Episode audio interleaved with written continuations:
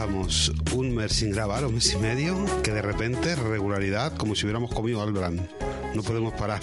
Ahora todas las semanas aquí grabando. Bueno, tampoco nos flipemos. De momento esta, esta semana es así.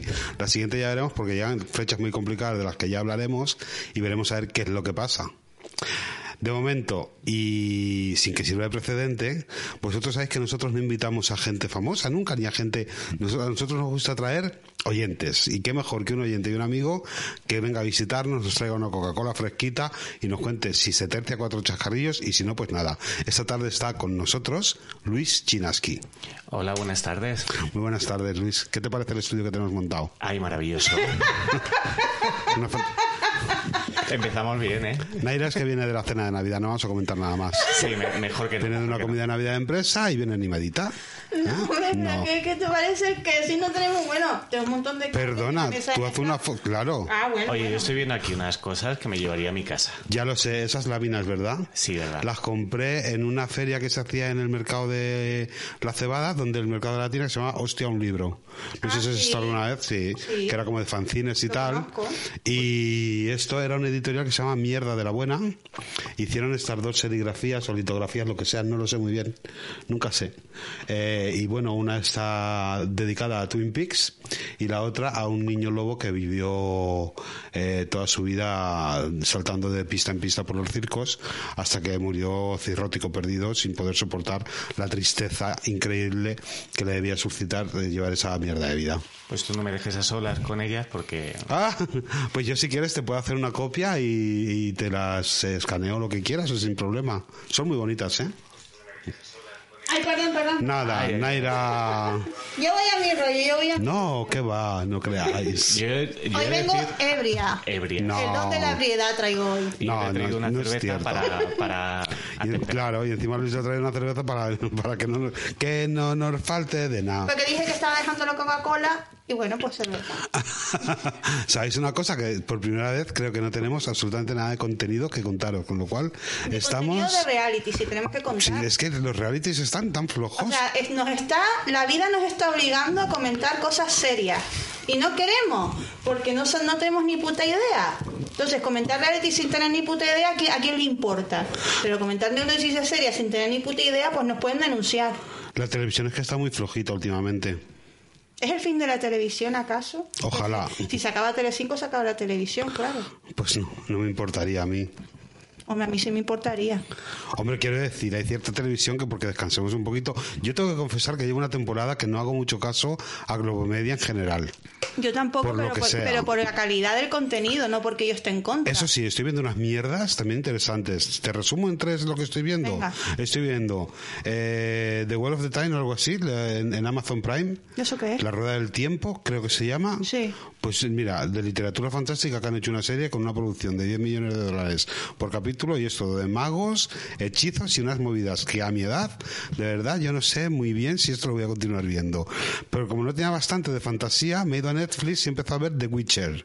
Ah, yo también la, estoy- la tengo que terminar de ver la primera porque Ay. igual estoy invitada al estreno de la segunda. Pero si está Henry Cavill, ve, no te lo pierdas. Hombre, si sale Henry Cavill, así Te me quiero tengo que ver decir, cuatro lo que, más, capítulos lo que más me hora. raya de todo es ver a Henry Cavill con esas tetas peludas negras que me pone cachondísimo y luego esa peluca blanca que me tira todo por el suelo. O sea, es que voy a dejar de verla, pero por mi puta salud mental no lo aguanto más.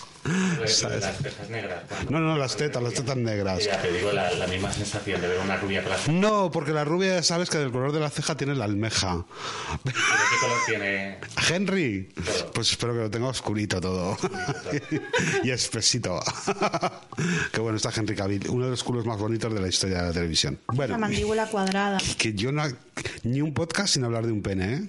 Que no. Pero yo estoy ¿Qué viendo... pene lo has nombrado ahora? Habías nombrado las tetas. Bueno, pero eh, conforme se le guardas el chozo, o sea, tampoco no. Pero no le hace falta, no le falta sardinas para No me hace beber falta a agua. mí sal para beber agua, efectivamente. Pero yo estoy viendo cosas súper intensas. Estoy viendo Sí. el documental de Dolores Vázquez, que podremos hablar si Ouch. quieres, porque si Salva me habla del documental de Dolores Vázquez, nosotros también. Es que lo están poniendo en Globo Media también, ¿no? Lo están poniendo en HBO.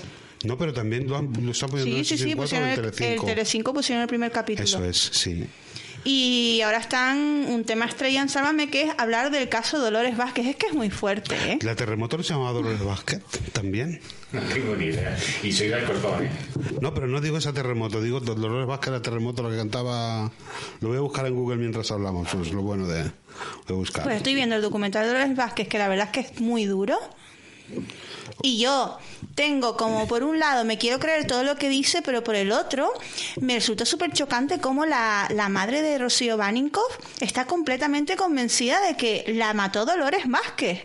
O sea, Pero a sigue- pesar de que está exculpada, que no hay pruebas contra ella, que no hay ni por Dios por dónde cogerla, ella está plenamente convencida de que la mató. A la hija la mató Dolores Vázquez. Pero sigue convencida a día Sí, de sí, hoy. y que la sigo odiando como el primer día.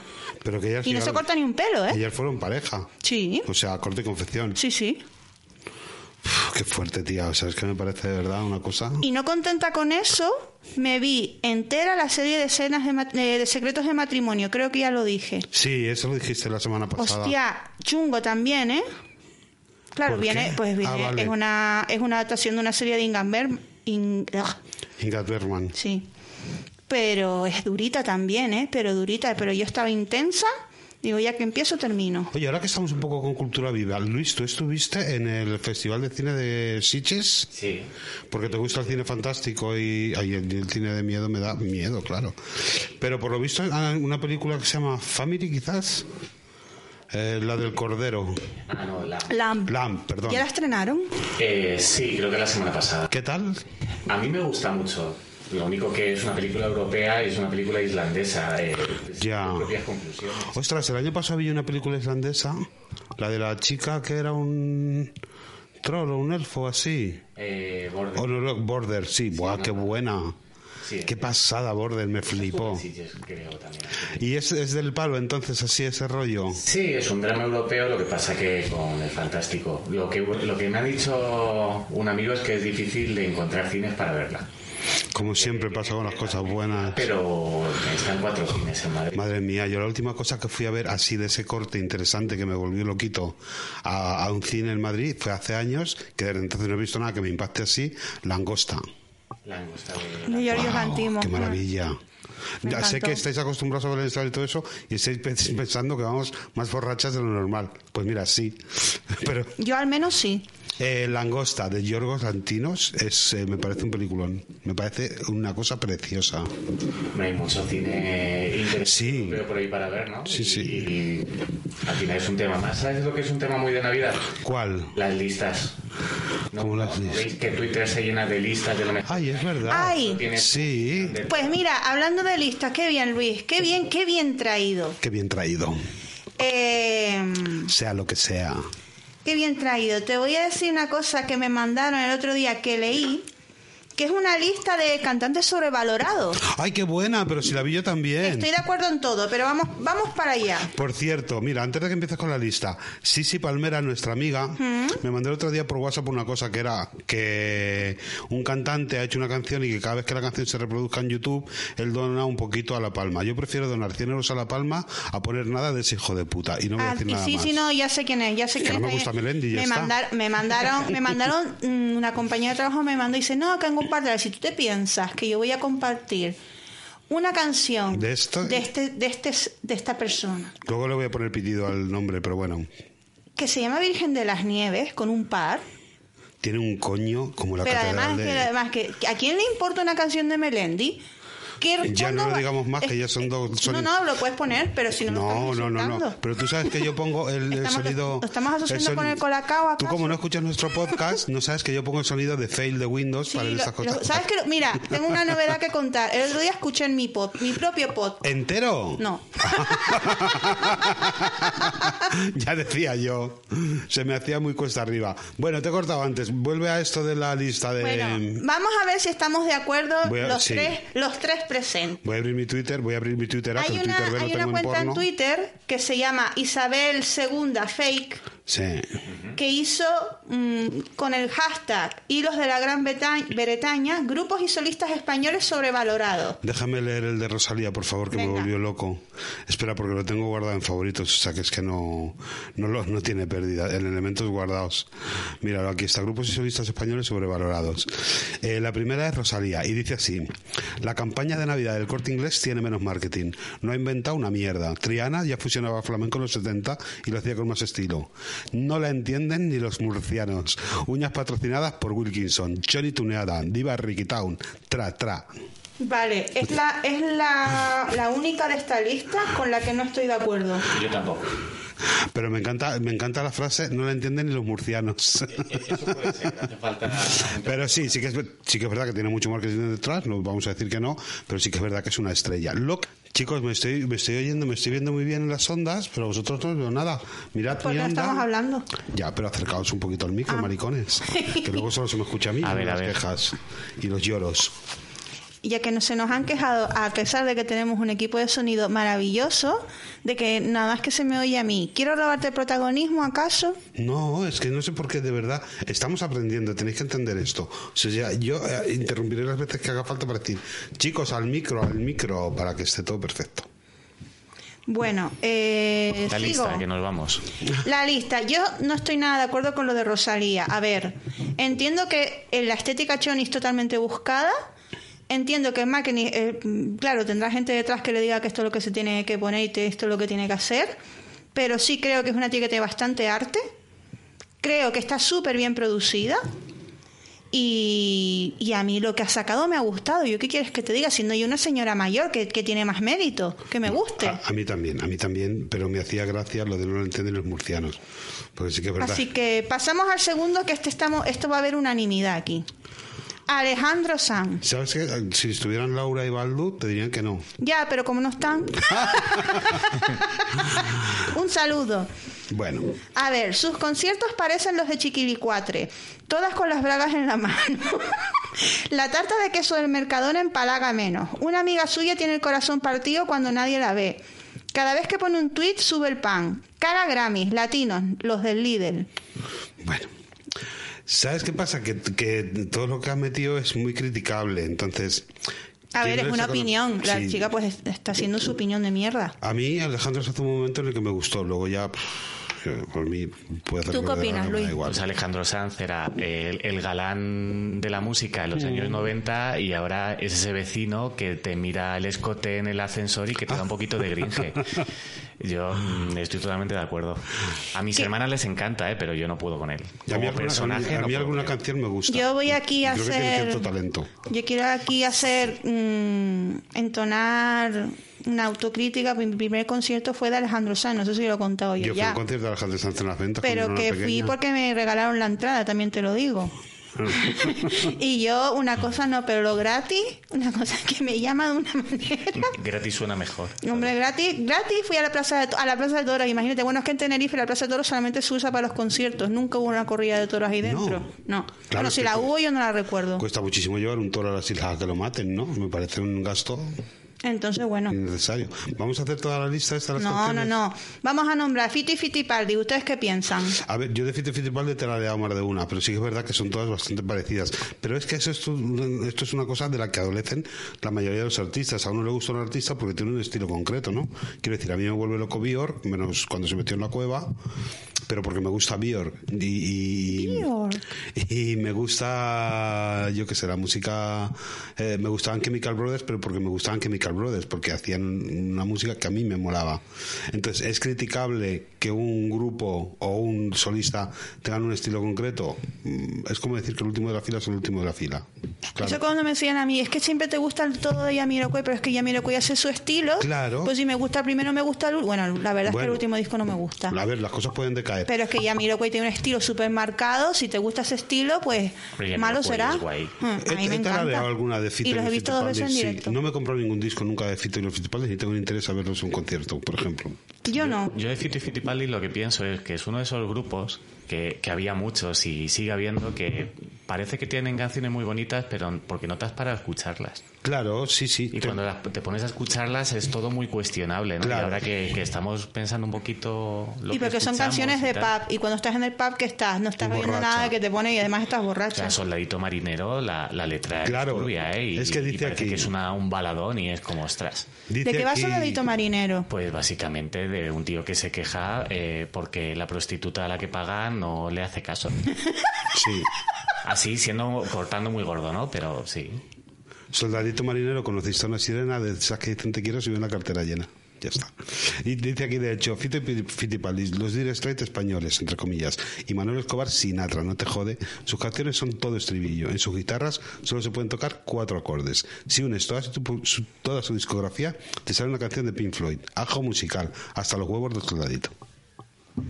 Un poco razón sí que lleva. Yo la verdad es que sí. como nunca he estado muy conectada a este, a este estilo de música, me ha dado siempre bastante igual. Como el que viene a continuación, que es Enrique Bumburi. Yo no tengo nada positivo que decir de Enrique Bumburi. Yo sé que a la gente de Héroes le gustaba mucho. A mí. Eh, yo creo que tengo una o dos canciones de Héroes que me gustaban. Pero él concretamente me cae con una patada en un ojo y yo no sé de cuándo, de cuándo se alejó de su talento. Pero hace mucho ya. Yo es que, ¿sabes qué pasa? Que hasta Héroes me gustó mucho y luego ya no le seguí, dejé de seguirle. Entonces no sé si lo que está haciendo está bien, mal o regular, no me Ahí- interesa. ah, yo te digo, Luis no le gusta opinar, pero aquí no va a ser otra cosa que opinar. ¿Qué te parece Bumburi, Luis? No puedo decir nada que no haya dicho ya Joaquín Reyes en Muchachada Nueva. Exacto. Además que es que lo clava, es que es todo como si yo le hubiese dictado lo que tenía que decir. A ver, Pablo Alborán, otro que tal, no lo trago, no puedo con él.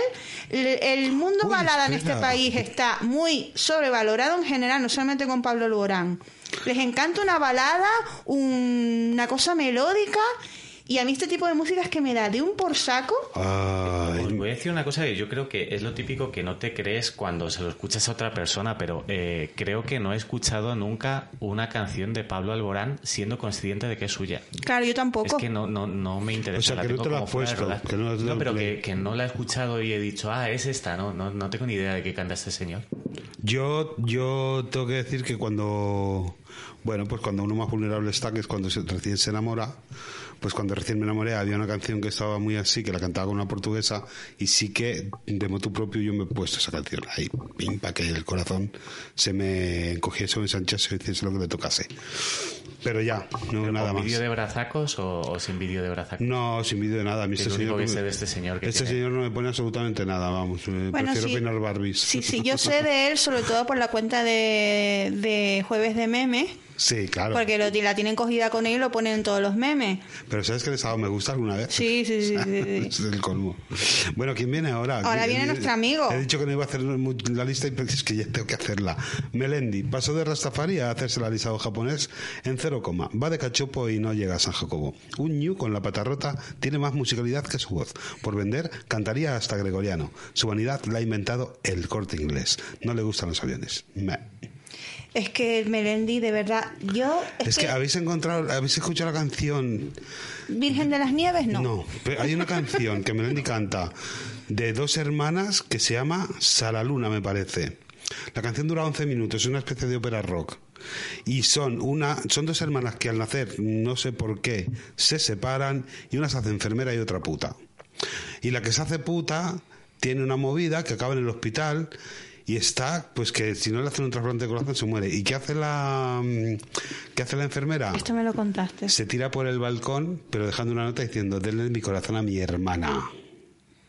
Y la otra sobrevive. Y cuando va su madre a verla, le dice, acabo de entender que mi hermana se ha matado por mí. Y le dice la otra, no se ha matado, porque su corazón vive en ti. ¡Qué hijo de la gran puta! Es que hay que ser osado para hacerse un Bohemian Rhapsody. Ahí por la Pero cara, es que ¿eh? es un Bohemian Rhapsody, es, un- es, es horrible esto. En su o sea. cabeza sonaba genial, pero Pero es que, es ah, que no, en pero es que yo nadie. le admiro la actitud que tiene, porque realmente va por la vida pensando que es un artistazo. O sea, fue a la gala de los 40 y el tío que tenía cuatro personas en el público, pero estaba ahí como si estuviese en el, en el estadio de... de... O sea, la letra es un scroll infinito en el ponte del No, la pero 11 letra. minutos ya me contarás. ¿Eh?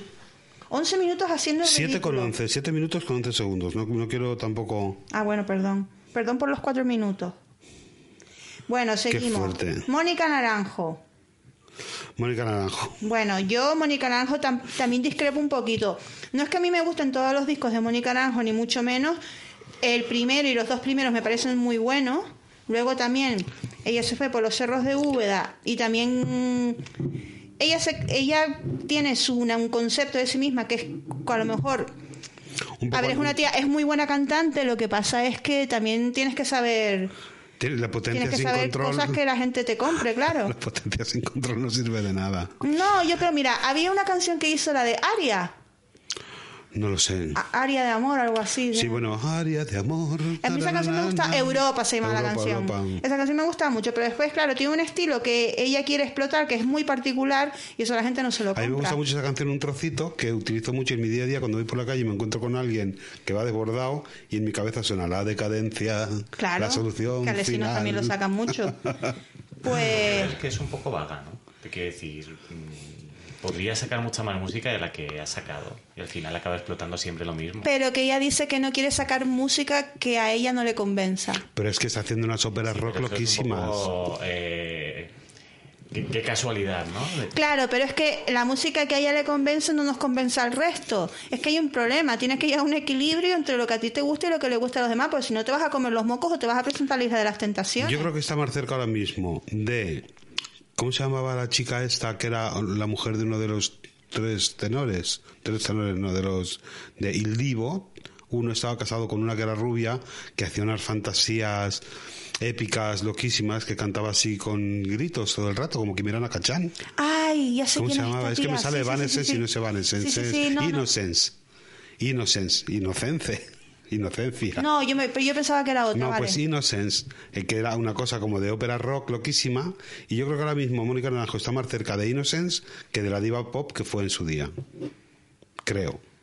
Pero vamos, que... Pero bueno, que dentro de las mal. que hay aquí, yo, yo la rescataba. Hombre, tiene calidad en, en general, Sí. ¿no? O sea, de verdad. Tiene calidad vocal. Es muy buena cantante. Y que es muy diva. O sea, la, la Sí. actuación esta de los 90 en la que se queda calva es Sí, historia de la televisión. y el, y el vídeo de Europa es lo que yo quiero de una diva, que, que parezca que está mm, trastornadísima. El, pro- el problema es que ella quiere hacer música mm, de gourmet y esa música en este país no se vende. Entonces, mm, bueno, Bueno, que haga realities, que está ahora con ello, ¿no? sí, ahora Está a en. Netflix haciendo Pasión con fianza, Amor sin confianza fianza. ciega, pero con otro. Una movida. Ay, tenemos que verlo, tenemos pendiente de verlo. Oh. Pero es que quiero ver primero del- lo del reality de Bakery de, de Amazon. Ese tengo unas ganas de verlo. Es que renova mi suscripción a Filmin. Yo- es que yo las tengo todas. Oye, 60 euros el año. Yo, yo pago 8 al, a- al mes. Pues te sale mejor si compras 60 euros antes del 2 de diciembre. Tienes para comprar 60 euros por todo el año, que sale Black Tengo lo Friday. de todo el año. Ah, sí. Hombre, sale mejor, nena. Bueno, yo es que como me lo de- ya yo los 8 euros ya ni cuento con ellos, mujer. Bueno, pues entonces sigue así. Bueno, seguimos. Este ya es un básico, esto ya lo metió Buah, es porque que quería no, rellenar. pasó. Alex Ubago, es que no, venía a comentarlo. Efectivamente. Mago de Oz. De, a ver, yo aquí no quiero opinar mucho porque no conozco la música Es que de no sé Mago de Oz, cantan. sé que existen y todo el rollo, pero estoy totalmente desconectada de esto. Que tocan en las veronas. Tin, ton, tin, Sí. tirarín, ton, tin. La fiesta pagana. Eh, primer fiesta pagana, fiesta pagana. Mago de Oz. Ah, pero tú qué opinas? El pobre Luis. Ah, que, que no, no tiene. Se tenía que haber retirado hace mucho tiempo. ¿no? Ellos y el barrio, ¿verdad? Qué hijos de puta. La oreja de Van Gogh. Uf, Eh, A mí me gustaron en su día la oreja de Van a mí Gogh. no, nunca, lo siento. Luego cuando descubrí que Amaya Montero cantaba como una cabra desganitada, pues ya no lo soporté más. Esos, esos giros que hacía. Ay, ay, ese- ese- Uy, paro. Que nunca me gusta, nunca, no es que no me gusta ese estilo de música, entonces no quiero tampoco hacer, hacer sangre, No. porque es que no me gusta ese estilo de música. Fuera- aunque cantara bien, no me gustan. Yo es que soy muy ecléctico y bastante subnormal, entonces ¿no? pues sí, lo escucho todo. He escuchado la Creo que le tengo más cariño a la oreja de Van Gogh por el fandom que tiene, que me parece como muy. No, no sé, me muy Entrañable. divertido. ¿Cuál- qué, qué fecha era? ¿El 20 de enero? La Es- canción esa es una de ellas. tren, que, que todos los 20 de enero Los 20 de suben el párrafo, me, me parece como muy divertido. Eh, no la- La madrugada del 20 de enero, Sí, saliendo Del del tren. tren. Pues el 20 de enero siempre lo sube el, el fandom de la oreja Van Gogh. Sí. qué bonito, Y como me caen le... bien ellos. Y el de Mecano el 7 de me septiembre, ¿no? Y el de Celtas Cortos el 20 de abril. Mecano no me cae bien ni el fandom. no. Oye, este verano estuve en un concierto de Nato Roja. Uf. Claro, para mí que tengo una edad, que es que vosotros sois unos críos, para mí me fue conectar con mi, con mi primera adolescencia, cuando Mecano fue a tocar a mi pueblo junto con Luz Casal y yo no pudiera verlos porque no tenía dinero para el concierto. Y para mí Mecano sí que ha significado mucho porque yo cumplí en septiembre 50 años, entonces comprende, soy de la, soy de la edad de Ana Torroja. Bueno, yo soy más joven que ella, tengo la piel un poquito mejor. Por el colacao. Por el colacao, por el colacao que el ha de tomado ella, el de ella. entonces, para mí, verla cantar todos los clásicos que cantó fue como ver a Mecano de repente. Y sí que me pareció emocionante y bonito, pero porque yo he tarareado todas las canciones de Mecano. Es que esto es así, es una puta realidad. A ver, yo creo que Mecano tiene discos muy buenos los primeros. Las letras son una puta mierda todas. Si tú las escuchas, son todas un horror. Son Sí, básicas como Pero quiero decir, musicalmente, a mí por lo menos, yo no pertenezco a la- a la época de Mecano porque me cogió ya. Bueno, me cogió ya, no. A mí. Me, me cogió de lleno también, pero cuando los primeros Ah, discos yo era muy pequeña. Claro. Pero a mí me gustan los primeros discos, sin embargo. Lo- ya a partir de la Idalai, todo mal, todo mal, todo Tiene ya peor. muy buenas. El, el Amante de Fuego, por ejemplo, es preciosa. Yo creo que tiene que, lo- musicalmente, que es lo que me fijo yo, pero las letras no me fijo mucho. Naira, ¿sabes que a lo mejor algún programa musical me apetece de repente rentabilizar todo esto que me he comprado y hacer un programa poniendo la música que me sale a mí del Pepe? ¿Qué te Total, parece? pues no sale gratis, venga. bueno, pues la oreja de Van Gogh, de Van Gogh finiquitado. Esto no lo voy ni a nombrar porque Enrique Iglesias creo que no le gusta a nadie. No. Pitingo, es que como me Ay, por Es que estos de favor. relleno, esto van a lo fácil. No. Arroba policía. Es que, a ver, además, que vamos ahora a comentar Masterchef, pero es que el otro día Bustamante perdió una prueba porque Pitingo hizo trampa. Hombre, muy fuerte para la que prueba, tú- la prueba la tenía perdida. La tenía perdida, pero claro, el tío hizo trampas y me cambió de cartulina para que ganara Bustamante. Tenían que elegir un color y, y- y sabía- sabiendo ya qué color le correspondía a su representado, su amigo, pues le puso el color que le tocaba. y- Cambió la tarjeta y entonces no ganó Juanma Castaño, sino él, sino Bustamante. Pero luego... se Claro, le- se lo chivaron a los, a los del jurado y, y lo cambiaron al final. Pero es que este tío, pero si es la Lucía Echevarría del, del mundo de la canción, tío. A ver, ¿No ha hecho nada Lucía Echevarría últimamente? eh, todos los días hace cosas, pero es que a mí ya me Vale. de pereza hasta comentarla.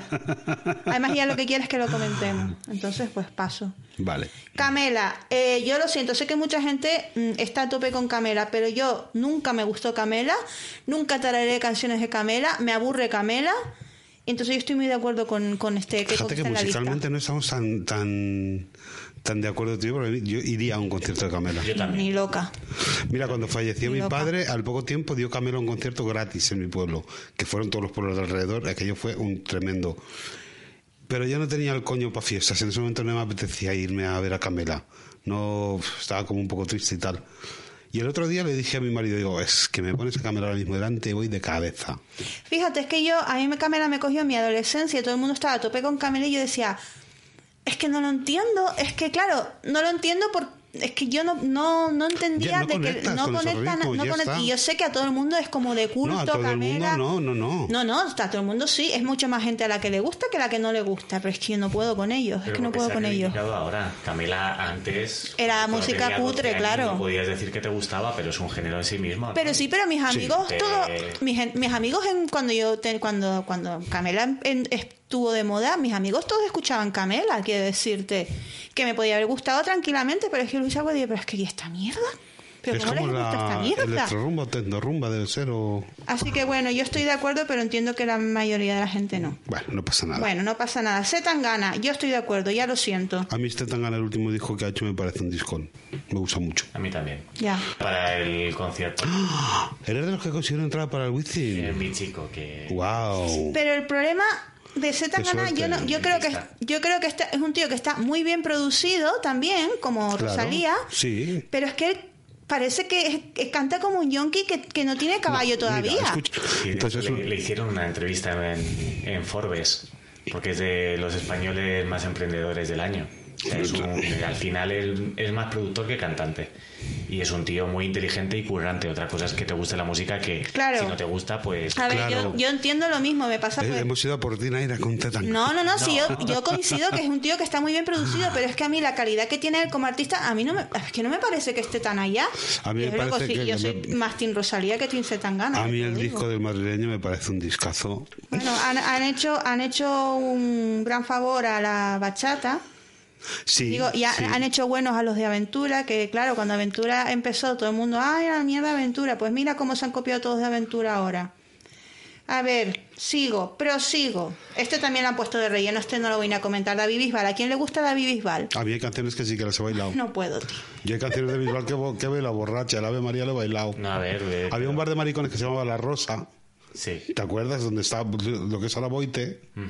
Antes era La Rosa. Y ahí cuando cerraban a las tres los bares de Osas en Madrid, que era cuando yo salía, nos íbamos todas a La Rosa a bailar. Y ahí estaba la gitana del Popper. Que era una gitana que estaba ninfando popper en medio de la pista, que una noche se cayó para atrás y era como un hombre de cromañón, pero con el pelo negro rizado, como las flores, y un montón de collares. Estaba la Risqueto, que es una que va mucho a la piscina de Casa Campo. Sí, la risqueta, el señor Naranja. Claro, el señor Naranja, estaba la Risqueto, estaba la gitana del Popper, había una serie de... Ahí estaba el policía, que había uno que era policía, estaba uno que le llamábamos el neurocirujano, que no era neurocirujano, que era dentista, pero le llamamos el neurocirujano. Y luego estaba el equipo de minibásquet, que era un grupo de cinco o seis chicos, que eran todos muy bajitos, le llamamos el equipo minibásquet. Y estaban las Eurolobas, porque era cuando llegó el euro, y las Eurolobas eran un grupo como de osas, así como muy aparentes, y todo lo que venía del extranjero se lo apropiaban, le daban cobijo en su casa y se lo tiraban. Y entonces no te podías acercar porque eran las Eurolobas. Era una época muy divertida y yo, borracho, entonces pues he bailado el Ave María, chica. Y entonces sí que le tengo cariño a esa canción. Ah, sí, a ver, sí, yo también he bailado Bisbal, pero Claro. borracho he bailado hasta la música del Mercadona, te quiero Claro, decir. es que... en- Pero vamos, tanto como gustarme como decir iría a un concierto, Pff, no, ahora mismo. Pero mira, el día 16 voy a uno de Rafael. Pero es que Rafael, pero Rafael Rafael es palabras mayores, hijo mío. Claro, es que he dicho voy No, ahora no, o no no me voy. compares, por favor. A ver, sigo. También estoy muy de acuerdo, yo sé que la mayoría de la gente no, pero lo mismo que me pasa con la oreja de Van Gogh y con todo esto me pasa con el canto del loco. No puedo. Ay, no, no me hacen ninguna gracia. no, No, puedo. No te soporto. gustaba. Yo lo escuché, pero era más de pereza. Dentro de, de eso, pero también escuchaba heavy y demás, o sea, tampoco escuchaba Ya. mucho esa música, pero si tengo que elegir, Es que yo música española escuchaba muy poco. prefería además. pereza, Leiva no. No, Pereza. pero esa hasta tenía cosas que estaban bien, sí. Hay que, que hacer la diferencia. Oye, Aitana, ¿qué tal? Hay no cosas que de gusta. Aitana que me gustan. A mí nada, nada me gusta de ella. No soy A fan mí de la ella. me gustó mucho. Tiene alguna cosilla que está decente, mujer. Tampoco la vamos a tirar a la basura. Oye, ¿no? ¿tú te has pedido un Mac Menú Aitana? ¿Eh? ¿Te has pedido el Mac Menú No. Yo tampoco. Y ya no está, Ah, no. ya no. Porque Uy. ya, ya de lo de que era celíaca ya no había como tapar aquello. Y ahora, y ahora pondrán menú, menú eh, ¿cómo se llama este? Cepeda, algo de eso. Menú CP. Es que es un normal. Quiero que pongan el menú Chenoa, que cada día está más buena esa mujer, es Sí. increíble. Oye, no, es que envejece súper bien. Ahora es que no está ni Joder, vieja. es que está- La tía está cerca de los 50 tacos y está perfecta. Está increíble. Bueno, cerca de los 50, debe tener 44, 45, no sé cuántos tendrá. No, pero está igual. Pero es que está igual, efectivamente. Una vez estuvo Aitana, por cosas de trabajo la conocí, o Aitana, bueno, Aitana también la he conocido, pero estuvo Chenoa y, y ella hace muchas bromas con todas sus epic fails, con lo de salir en chándal, con lo de todo eso. Y dijo, yo el día que me muera, ¿sabéis lo que quiero que pongan en la tumba? Cuando tú vas, yo vengo de allí.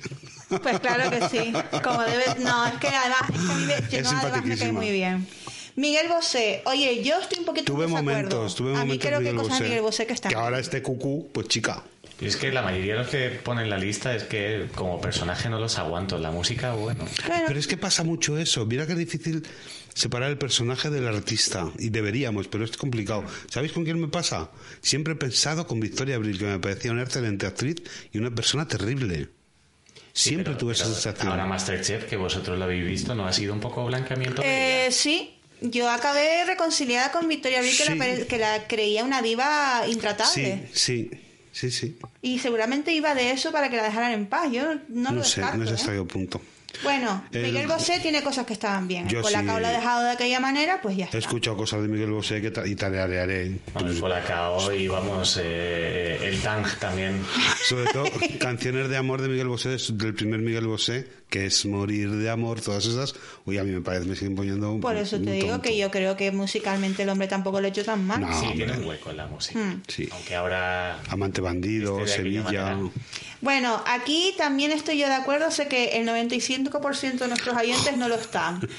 Es que yo, mm, de verdad, soy muy crítica con la música española. La música española que me gusta no es la que suena en la radio. Luego nos dices un par de grupos, chica. Bueno, después voy aquí de diva, yo intratable. Vetusta Morla, totalmente de acuerdo. eh, mi chico aplaudiría eso.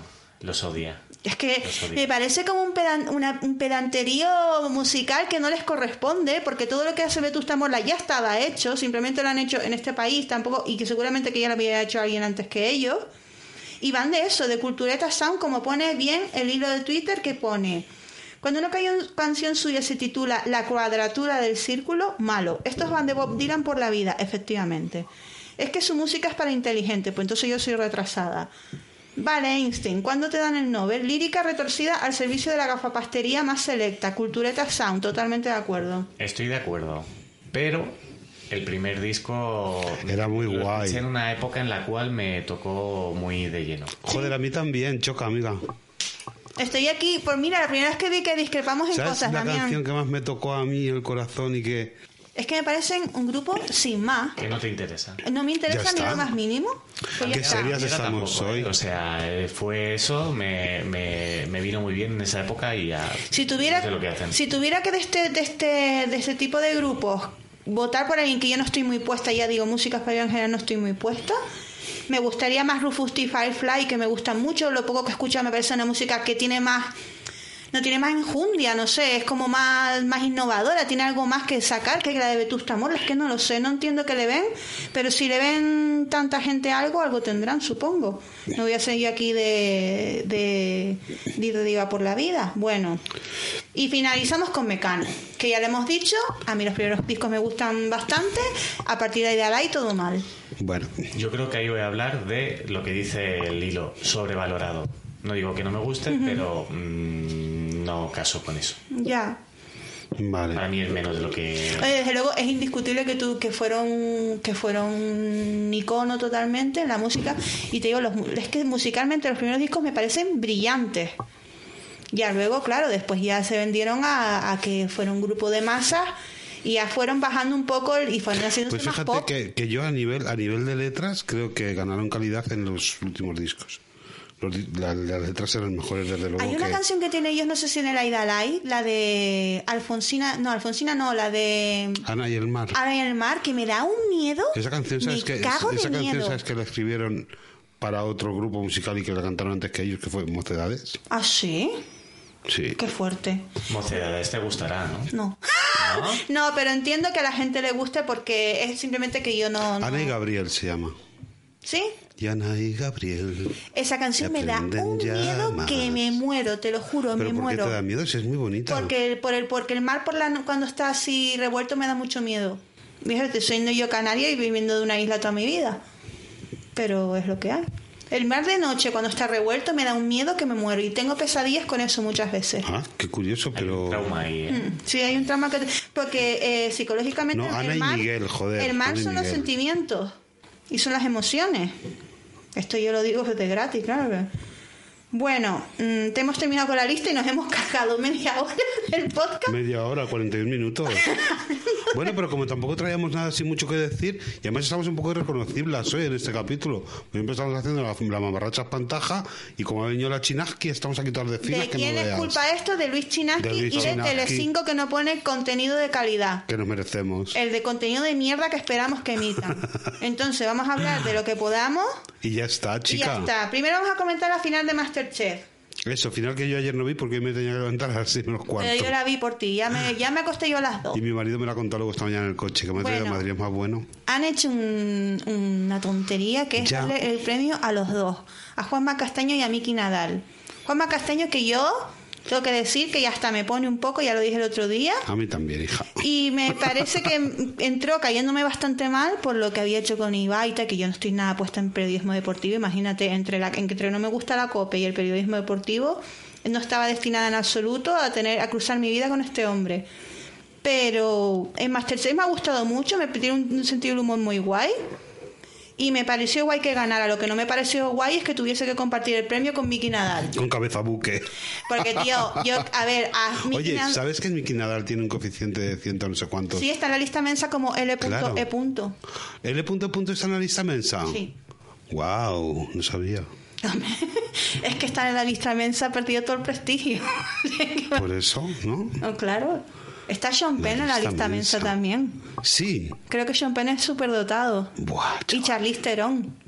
Bueno, Charlize no me lo esperaba menos que, no- que menos que que sea. Igual que Madonna, pero Madonna no sé si está en la lista. Madonna está haciendo unas cosas con su culo, que está haciendo una Mira, foto que, culo. pues no lo pagó ella. Ay, pero qué pena me da. No, me da es un poco pena, de sí. es un poco la decadencia. Pero esas fotos de las que estás hablando, ¿no te parece que están bien? Están retocadísimas, pero Eh, qué necesidad, ¿no? Exacto, qué necesidad. Quiero decir, una persona que ya tiene la luz pagada, que ella, pues esto por dinero no se hace, porque no es por dinero. Y si es por prestigio, pues tampoco lo entiendo. Si quieres hacer algo prestigioso, pues vuelve a hacer la música que hiciste cuando el Hang Up, que produce un disco bueno como el American Life, y sale ahí cántalo, me cago en la puta. Y deja ya de ponerte culos, bueno, ponte los culos que quieras, pero empieza a hacer Puedes cosas. cuatro, ¿no? Se puede poner los culos que le dé la gana y las tetas que quiera. Y follarse a la gente joven que ella quiera que le dé la gana. Mientras no caiga en la pederastia, incluso así, que haga lo que quiera. Pero quiero decir, cuando, has, cuando lo has sido todo musicalmente, porque no vamos a ahora a cuestionar el icono que ha sido Madonna y, la reina del pop que ha sido, en lugar de trabajar en pos de, con- de dar continuidad a esa carrera, se le ha ido la cabeza y está haciendo cosas con el culo. Pues vale, ok. Yo- quiero decir, yo no lo voy a criticar, pero desde luego no me parece guay. Me parece una cosa como. me da un poco pena. Ya. A mí, chica. Hombre, desde luego, viendo lo que ha significado, lo que ha hecho y el discurso que Y tenía. lo que sigue significando es que puede, puede continuar. Ya, pero es que al final está cayendo un poco en lo que ella misma critica. Bueno, mm, es verdad que también siempre ha defendido que ella quiere hacer lo que le dé la gana hasta la que hasta la edad que le dé la gana Sí. y que nadie tiene por qué criticar eso. Lo que pasa es que lo que está haciendo, lo que parece es que tiene un poquito de tarita mental ya. Entonces no yo sé. creo que es difícil de- dejar de estar en Dejar de estar en el candelero, ¿no? Hmm. Cuando Creo que es un poco. años, Claro, es como, llama- como, una, como hacer una llamada de atención. Es como, hey, sigo aquí. Sí, es como que no sabe aceptar que, la, que, que ya llega un momento que, claro, generacionalmente ya no interesas como interesabas antes, no pasa nada, pero puedes mantenerte en un digno, en una posición digna y decir, oye, Madonna es esto y es intratable y nunca va, nadie va a llegar tan lejos como ha llegado ella. Es que podías haberte quedado ahí, pero bueno, si ella quiere salir en culos debajo de la cama, porque salga, yo qué sé. Haga lo que le dé la gana, ningún problema. Ya, y todo el mundo veía en la final también a Belén. Y es que la cagó de una manera en la Y, primera a- prueba. y es que afortunadamente no está en la final, porque Dios mío, qué pesada, es que de verdad. Además, cuando empezó a fallar en la prueba y bajó el tono y no estaba tan mis happiness, dije, menos mal, hija, menos mal.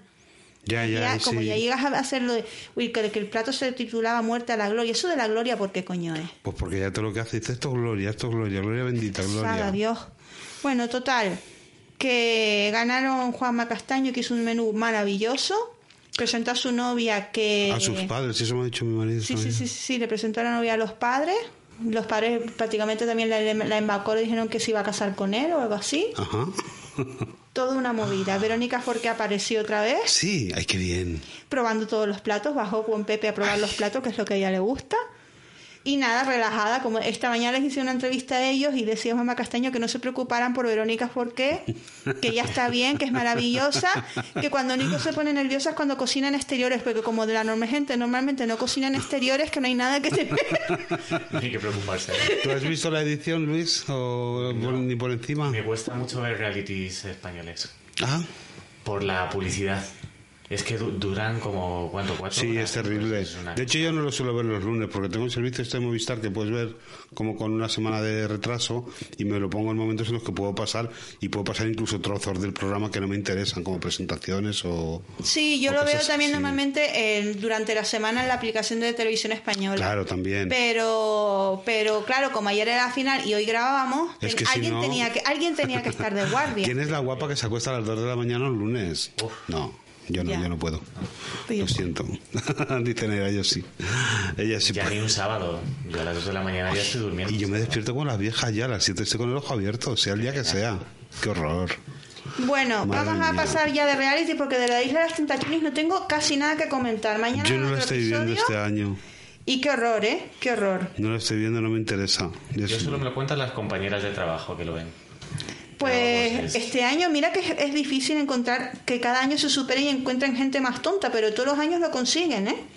Lo decía el otro día, ¿sabes lo que me gustaría que pasase en la isla, en la isla de las tentaciones? Que fuese una pareja a la cual el, al chico le gustase ver cómo se ligan a su novia. Que le pusiese Claro. cachondo. Pero es- Sería la vuelta de tuerca que le hace falta a ese programa. De verdad, disfrute con, con los vídeos de la hoguera. Hombre, lo que parece que está, está uno mosqueado, una de las parejas está mosqueado porque So es bisexual. Sí, Sí. El, el pelo azul, ¿no? Sí, El- el subnormal. El, el que todo lo que tiene guapo lo tiene tonto. Exacto.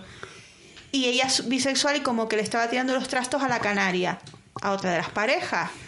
Y el novio de la canaria estaba estresadísimo porque pensaba que por culpa de que So era bisexual igual perdía a su novia. Por culpa, sí. Claro, pero claro. se puede ¿Será ser tan son una- una retrasado, panda Dios? de patanes con? La vuelta de tuerca buena sería que dos tíos empezasen ahí a comerse a besos. Ah, eso es lo que te gustaría a ti. A mí, Hombre, pero también me parece fatal que siempre lleven- Está fenomenal. ¿eh? Yo estaba pensando otro día, me parece fatal que lleven parejas solamente parejas heterosexuales. Es que te Pero, imaginas. pero es que logísticamente es complicado hacer mezcla. Porque si llevan parejas homosexuales y parejas heterosexuales, tienen que llevar una cantidad de solteros. Que, Que abarquen ambos claro, que- campos. No, no, sino que simplemente que, que, que haya gente que te atraiga a ti y que tú les atraigas a ellos, porque tienen que llevar a 30 solteros. ¿Y cómo creéis que se vería desde fuera? complicado, ¿eh? ¿Cómo creéis que vería el, el grueso de la sociedad un Isla de las Tentaciones solo de tíos o solo de tías? Solo de tías quizás algo más, acepta- más aceptable. Solo de tíos. Quiero decir, si ahora la crítica que se hace desde fuera es pues eh, mira que fresca, mira que rápida, porque siempre es que fresca y que rápida, nunca es que fresca y que rápido, aunque sí, mira que chulo y que prepotente, vale. Imaginaos esto con tíos. Sería todo se como conocerían todos de antes. se habrían visto No pueden hacerlo porque ya se conocen.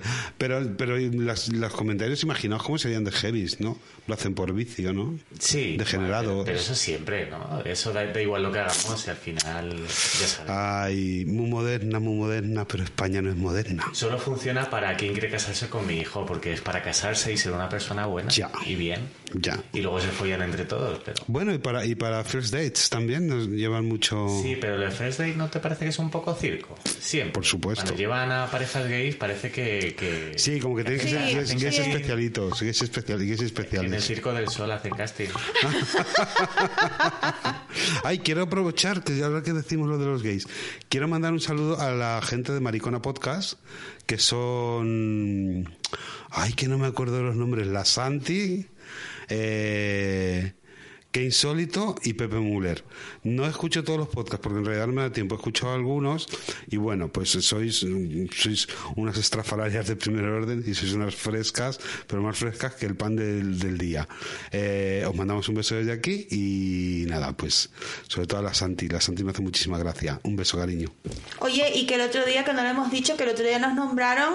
Ah, sí, nuestras eh, amigas de EPSA. Cita Villán. El- nuestras amigas de EPSA, Miguel Agnes, eh, Glenda Galor y eh, Esti Quesada, la pringada. Y faltaba Alberto de las Heras, que ese día estaba haciendo algo de trabajo. Y le mandamos también, le volvemos, le volvemos a mandar un saludo. Y desde aquí os decimos: esto es muy fácil, Glenda y Miguel. En mi Instagram está mi número de teléfono, se puede contactar conmigo muy fácil. Eh, y si no, pues le pedís a, a Mista, que él tiene mi contacto, tú, Glenda, lo puedes pedir, y grabamos aquí o grabamos allá, pero yo creo que ya es hora de que EPSA y Rimmel y Castigo hagan un crossover. Creo, ¿eh? No es por nada. Ahora ya yo no tengo ya nada más que decir, cariño. Bueno, pues yo mm, sí tengo más cosas que decir. ¿Ah, sí? Madre mía, es que soy la reina del hilado, ¿eh? Es que trae el móvil, saca el móvil mía, y tiene mía, listas. Madre mía. Bueno, a Dara que mierda en Secret Story, ¿eh? La echaron ya. porque Es que no estoy viendo Secret Story. Es que creo que soy la única española que ve Secret Story y, los de- y en las audiencias inflan las cifras. Sí. solamente hay un espectador que soy yo. ¿Sabes? Siendo como una persona decadente totalmente. En fin. Bueno, Vamos a salseos que no tienen mucho que ver con los realities, pero chica, es que los realities, como no se ponga Telecinco las pilas, voy a dejar de utilizar Telecinco. Claro. Y entonces sí es verdad que se va a ir a pique Telecinco. Bueno, Pepe Navarro fue a Sábado Deluxe. Y esto no traería más cola, fue a decir que el hijo de Ivonne Reyes no es hijo suyo. Pero eso no es, los jueces que han dicho. Los jueces dicen que sí es porque él se negó a hacerse la prueba de paternidad.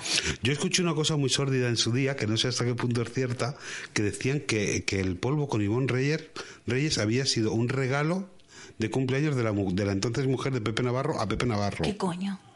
No lo sé, no me hagas mucho caso, es que de verdad no quiero tampoco decir esto. Creo que lo, escuché, lo, lo puedo haber soñado, ¿eh? perdonadme, que igual me lo estoy hasta inventando. Oye, lo ponle lo, siento. de la- lo del sonido de Windows, No voy a poner el sonido de Windows porque, si, a ver yo- si nos va a denunciar Pepe Yo- Navarro, no, que era pero- lo que me faltaba. Yo no he dicho que esto sea verdad, ni mucho menos. O. Ivonne Reyes. Que creía haberlo escuchado, pero que me parece muy sórdido. Me parece sórdido y que no creo que sea Eh, cierto. todo presuntamente. Todo muy presuntamente, muchísimo, claro.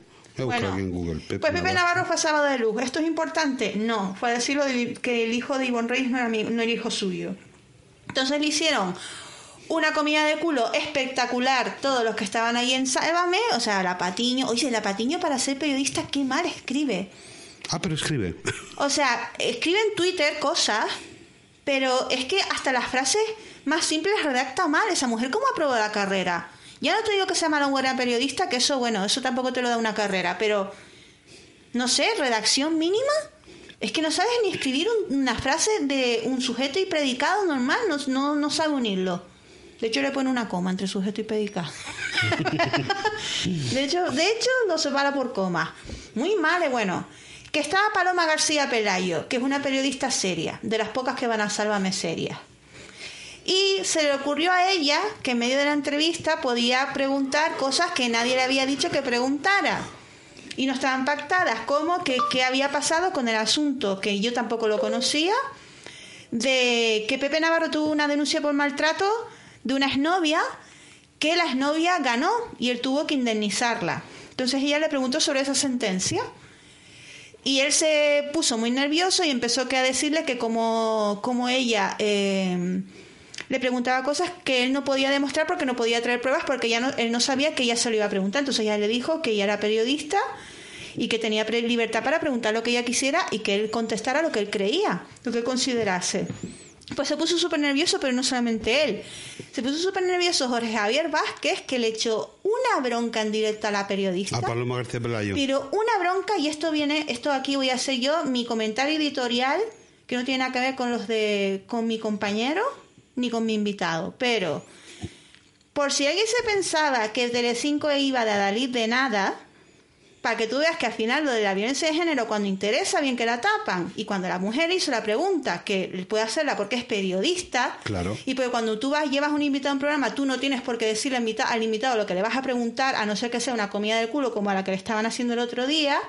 Jorge Javier le dijo que los había humillado, algo así.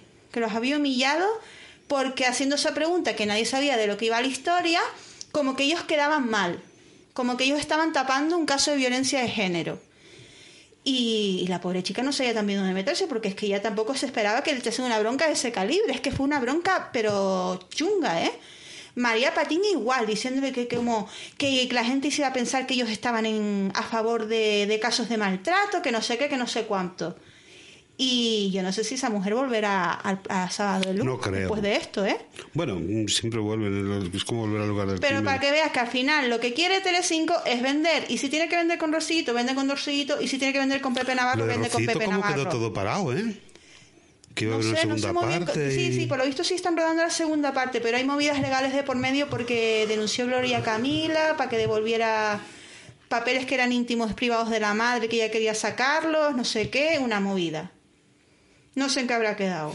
A mí me apetece mucho hacer un programa de música y de poesía y de literatura. Tengo que hacerlo, Naira. Pero ¿esto qué tiene que ver con Paloma ya, pues, García porque no puedo parar. Pues, cosas que tengo en la ¿No puedes cabeza. parar de crear? ¿Vosotras qué pensáis? ¿Que tengo que hacer mi propio programa así en plan... em, dime, una, dime una de la noche, así una... Eh, Una... Cristina Tarrega. Se me ha ocurrido la misma. en plan Cristina Tárrega... Bueno, pues ya me lo Ah, diréis en los no, pero si tú tienes el equipo aquí puedes grabar todos los que quieras. Sí, tengo el tiempo, pero no tengo la cabeza buena, es lo que malo. Bueno, pues esto es lo que ha pasado. Eh, también ha pasado que... Que Bertino Osborne, Berti- ¿sí? Ay, me encanta sí. este tema, me encanta, me encanta. Bueno, Bertino Osborne, no sé si que vamos a poner música y luego seguimos con... No, vamos a contar lo de Bertino Osborne, ponemos música y vamos al tema gordo, que es Navidad. ¿Por qué? Ah, bueno, que es lo que vamos a hablar. ¿A que no sabíais? Pues vamos a hablar de eso. Es que tiene unos papeles que hizo en plan... no, pero no tontería. lo vamos a usar. Hemos decidido que vamos a hablar de la Navidad. ¿Por qué? Ya está. Bueno, vale. Que cabe mucho en la Navidad. Bueno, venga, vale. Pues Bertino entonces, Borne, entonces que tengo resulta que todo, lo, tenía- todo lo que tengo aquí apuntado, porque yo no hago un borrador de en Gmail. ¿Tienes borrado? ¿Tienes cosas? Me vengo un borrador con mis temas. ¿A quedan temas? Hombre, claro.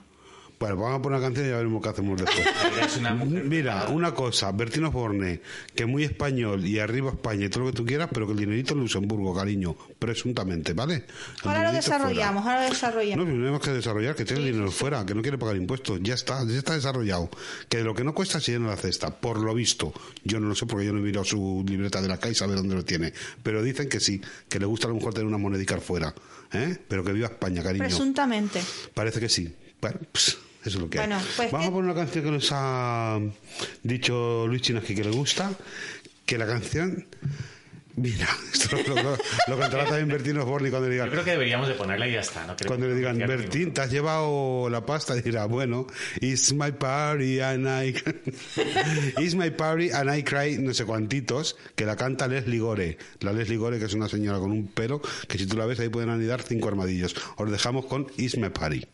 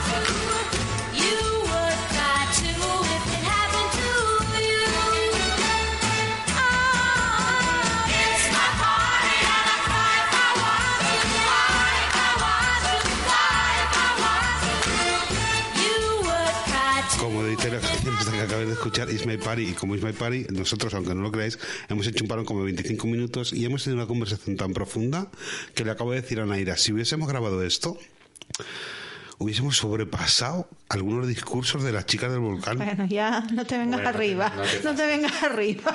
Para mí así, yo lo he vivido así, a mí no me lo puede negar. Claro, porque y nosotras, aquí estoy con, nosotras con poco ya tenemos. y aquí estoy comiendo ajos encurtidos. o sea. El Real que tiene un bote, en, el estudio tiene un bote de ajos en vinagre, no es coña, ¿eh? Yo pues tengo una nevera, pues tengo cosas dentro. Tengo atún también y un yogur de stracciatella, si lo queréis. Es vuestro. tengo cosas mm, absurdas. cos- A lo mejor me levanto en casa, ¿no? Pues por la mañana que vengo a trabajar y hago así la despensa digo, hostia, yogures, me los voy a llevar, pues tengo hambre y me los traigo. También tengo uvas y dos manzanas. Yo qué sé, tengo cosas de Pues repente. en tu lugar de trabajo me parece bien, por lo menos no te roban la comida en el trabajo. No, desde luego, si me la roban es que he sido yo. Hombre, es que hay los haris, los haris que se montan Sí. con el tema de los robos en la en la oficina de ¿En comida. serio? Hombre, Pero no creen, la gente se roba la comida. hombre, ya te lo digo Sí. yo que sí. Y el tema de la leche sobre todo. La leche, el producto codiciado número uno. Bueno, vale, eso lo puedo entender porque siempre está la movida de quién compra el cartón o tal. Y lo contrario, la fruta, el objeto olvidado que nadie sabe Sí. quién es y se puede quedar una manzana dos meses en la nevera. Exacto. Una manzana en una nevera aguanta Las mucho. Coca-Cola sin máquinas de vending cerca también son un objeto bastante codiciado. Hablando de comida y de, y de cosas, ayer fui a un supermercado chino que hay en Príncipe Pío que me pirra. Ah, yo también voy mucho. Ay, compré de todo, compré unas cosas, hice, hice una sopa por la noche riquísima. ¿Cómo me voy de la cabeza? Estoy malísima. Hice una sopa súper buena. Ese supermercado tiene virguerías de Tiene cosas. unas ¿eh? cosas que es fantasía todo el rato. Compré unas cebolletas, compré pak choi, compré algas. Y mi próximo reto culinario es hacer una ensalada de algas que esté rica. Sí, porque las algas me dan un asco. Ya, es que hay que saber condimentarlo bien, yo creo, y acompañarlo bien. Entonces yo ya tengo en la cabeza la ensalada montada, porque he comprado un variadito que vienen tres o cuatro alguitas así, una roja, otra verde, otra blanca. Y yo creo que eso hay que primero hidratarlo muy bien y después lavarlo muy bien para que el sabor baje. Una vez que lo tienes ya montas tu alguita y yo le voy a poner langostino así picadito, como un tartar de langostino. Le voy a poner pepino, pero el pepino, mm, este pepino pequeñito que hay, chiquitito, que, que es una cosa, tiene que ser todo como muy fino. Y le voy a poner una vinagreta hecha con vinagre de arroz y con nirim, con salsa nirim. Y, ¿qué más pensé ayer? Así, berenjena china, muy fina. Y un poquito de pak choi. Yo creo que puede estar rica. No lo sé, a lo mejor le pongo un poquito de sésamo. Has mezclado mu- muchas cosas que creo que no he probado. Bueno, la, la de No. China sí. La berenjena china sí, es como, son como penes, muy finos. Para que todo el mundo nos entienda. Mira, eso, eso para que vuestros oyentes co- cojan nota para, para ahora. para La berenjena china es una berenjena que tiene la piel muy fina, está rica, la puedes comer incluso cruda y está eh, no tiene el amargor que tiene la berenjena que occidental. Eh, estoy utilizando unos términos un poquito complicados. Estoy con Oriente y Occidente cuando no es así. Bueno, la berenjena asiática es morada, muy fina, alargada, se puede comer cruda, se puede comer salteada, se puede comer de muchas maneras, tiene un sabor muy suave, un poquito dulce y la piel es más fina que la berenjena que estamos acostumbrados a consumir normalmente. Y luego, ¿qué más no has probado? Pak choi, El pak choi crudo. crudo yo lo como, está rico. Porque en sopa sí. Sí, en sopa sí. O salteado, directamente lo coges, lo troceas. Ahora es que ya lo venden hasta el Mercadona. O sea, cuando una cosa llega al Mercadona, ya chao. ya sí. Entonces coges el choi, lo lavas, lo troceas, lo salteas un poquito y si le quieres añadir unas gotas de soja, es perfecto. O de, te- o de salsa teriyaki esta que ya venden preparada. Si no, tal cual, con sal. ¿Qué más no has probado? Las algas sí las has probado. Algunas. Los pepinos que te he dicho son como pepinos, pero pepinos mini. No me hago la idea, pero bueno, será Pepinos pepino. chiquititos que se comen con piel y todo, y son, son como los pepinos que vienen curtidos, pero sin encurtir frescos. Pepinos pequeños. Normalmente esto tiene un precio de locos, pero ahora es temporada y están baratos. Los venden en cualquier frutería. Por lo menos en mi pueblo. El okonomiyaki es la torta esa que se hace. Uy, yo por los nombres, cariño. bof. Sí, es una especie de tortilla que le puedes poner lo que quieras dentro. Yo digo como una especie de mayonesa por encima. Como muchas capas. ¿no? Sí, sí, sí, sí, sí. Ah, Eso en el Hattori Hanso de ahí de Gran Vía lo venden. Tengo ¿Oh, unas sí? ganas de ir a Hattori Hanzo, todavía no he ido. Yo tampoco. yo tampoco. Y dicen que está súper bien y que se come súper bien, pero es que todavía no he ido. No sé. Bueno, Es que, bueno. Estamos aquí estamos con... derivando. Estamos... No, es pero que- eso es rimero y castigo de tranquilo. No pasa nada. Esto es lo normal, Eso ¿eh? es influencia de Masterchef. ¿A poco que no seas... escu- No, tampoco, porque yo no tengo ninguna pretensión más que comérmelo con mi marido tranquilamente. Pensará la gente que... Bueno, me gusta mucho cocinar. Me- me- una cosa que me gusta. Pues... Estamos hablando de Luxemburgo. Bueno, ¿os Estamos acordáis que me compré una olla rápida, maricas? Pues resulta que no era tan rápida. Hablando de Luxemburgo, Que una funciona bien porque me compré la pequeña y la grande con una tapa. Y la grande no era rápida, era normal. Pues ayer me fui y la cambié. Me dieron la olla nueva en una caja. Digo, joder, dentro de tres semanas... Digo, ¿cómo brilla, hostias? Dentro de tres semanas, en cuanto haga otros dos cocidos, vengo y la cambio otra vez. ¿Qué pasa en Luxemburgo, cariño? pero eso es de, coci- de cocina rápido, no ya express. Rápida, no, no, no, no, no, no es express, es express yourself. Es muy rápida. es rápida que va a toda hostia. Que la primera vez que hice brécol ponía dos minutos. Eso tiene un sistema que tú pones la movida dentro de lo que vayas a cocinar. Por ejemplo, brécol, ¿vale? O brócoli, como, ¿cómo decís vosotros? ¿Brécol o brócoli? Brócoli. Brócoli. Pues brócoli. Lo pones con el agua, tal. Y eso tiene una tapa que hace presión y hace una presión de la hostia. Entonces sube y se ve un circulico.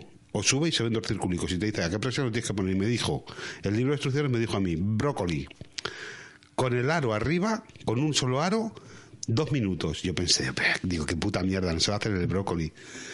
Vale, entonces cuando tú cuando eso sube, tú lo pones a toda hostia al calor y cuando sube lo bajas al mínimo, como al 2. Y ya el tiempo que te digan, el fabricante.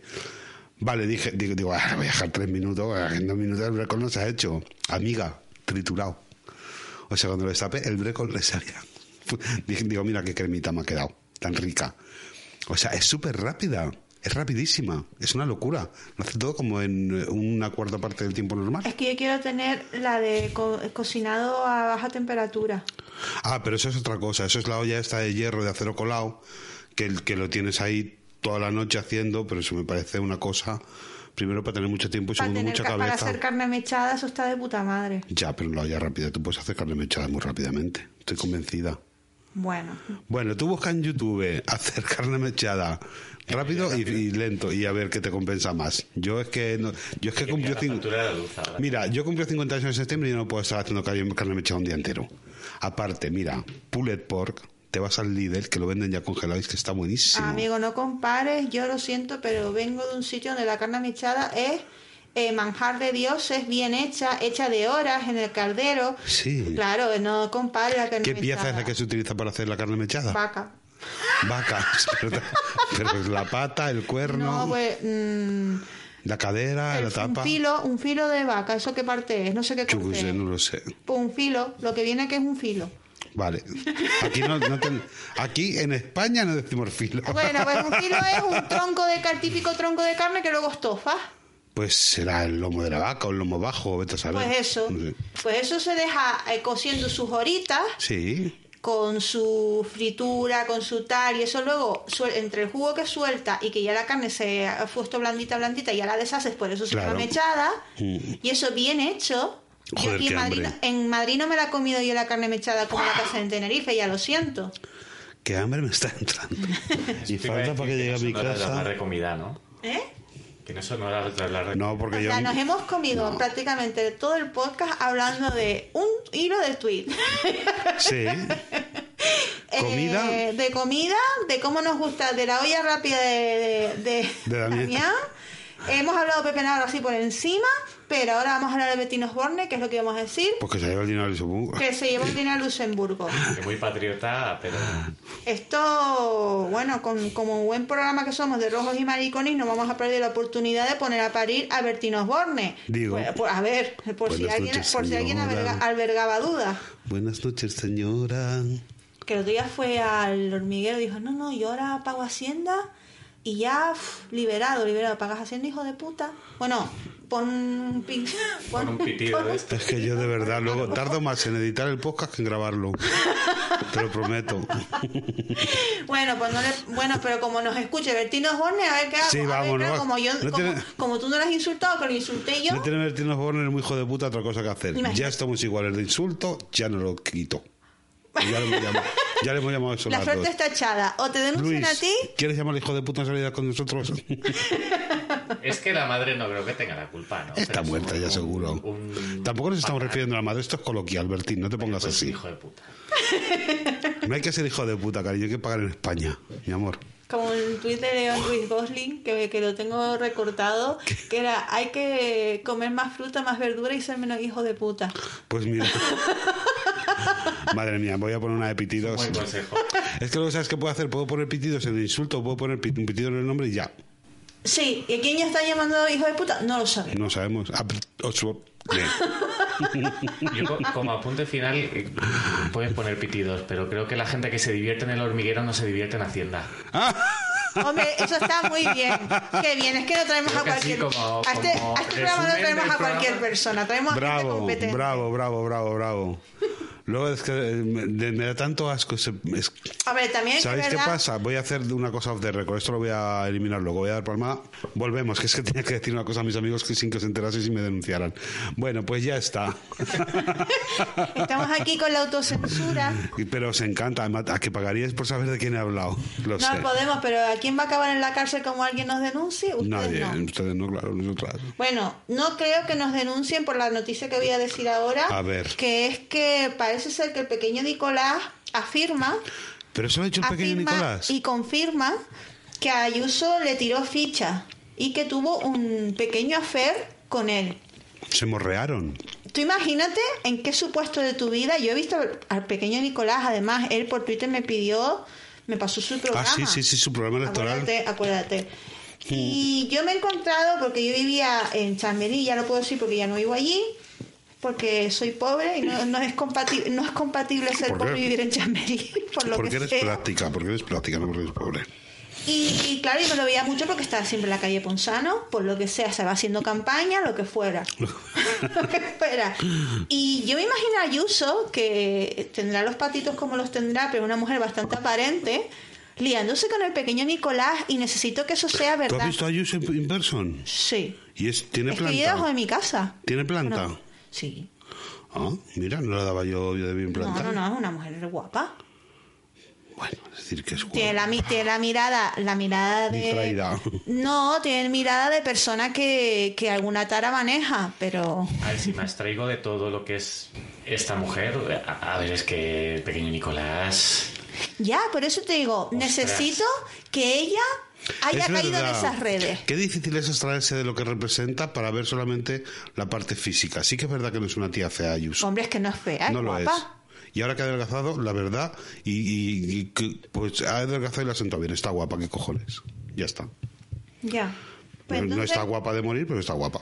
Lo que ha pasado es esto. Bueno, lo que ha pasado, lo que él dice, y que yo me creo muchísimo que ha pasado, porque cualquier cosa, cualquier cosa, mm, la verdad, fantasía. Cualquier, cualquier verdad ya me estropearía la fantasía. Mm, Vale. Necesito que esto haya pasado, Ok. así que, bueno, pues, pues nada más que comentar. Pues vale, entonces. ¿qué? Ojalá que haya pruebas, ojalá que haya sacado fotos. Sí, hombre, que te crees tú que esas fotos van a salir a la luz. Sí, vamos. Buah, me encantaría. Bueno, imagínate que Casado las compra y las publica como las cremas de Cifuentes.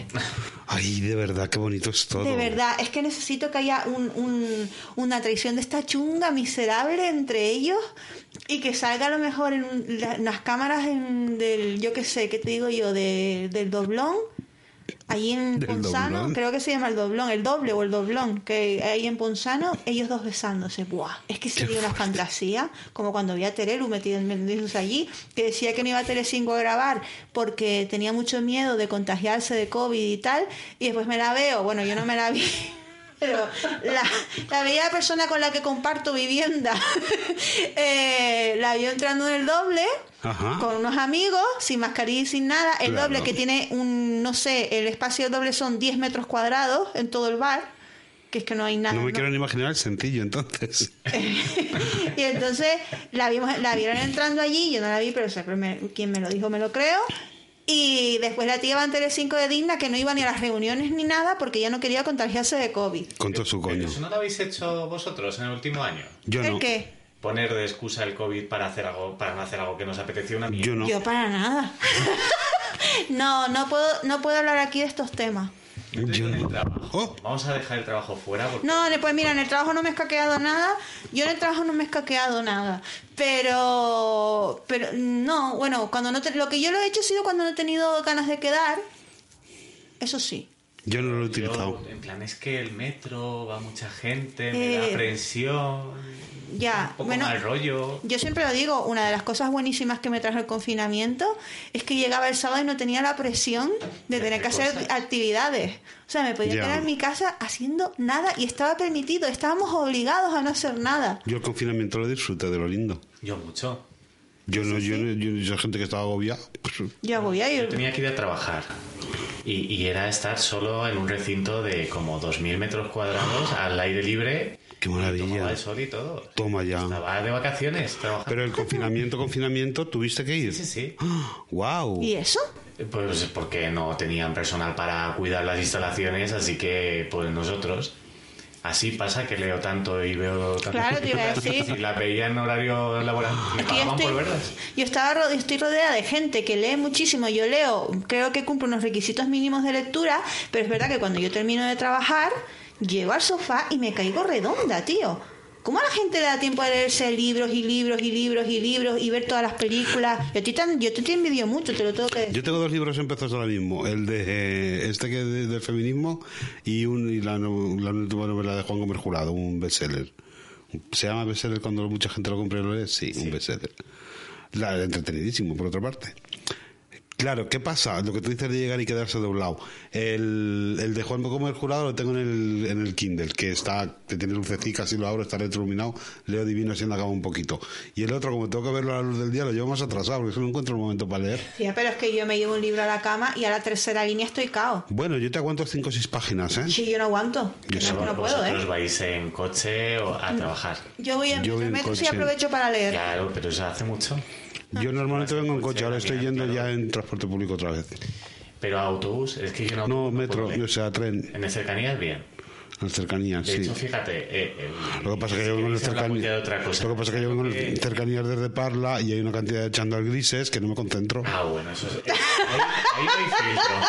Claro. Yo pensaba que ibas a hablar de, de la gente que habla. Yo me No. pongo ruido. eh, Ruido blanco. Ruido blanco, pero que me pongo olas del mar. Es una aplicación que tiene mi móvil y estoy escuchando el mar y leo. Porque si escucho a gente hablando, ni de coña. Claro. Pero es que yo me pongo los de auriculares para aislarme, pero es una cosa psicológica, porque muchas veces yo no tengo ni música puesta ni nada. Si siempre tengo los auriculares puestos, que es como una cosa psicológica de yo desconectar de, la- de mi alrededor y también evita que la gente te hable.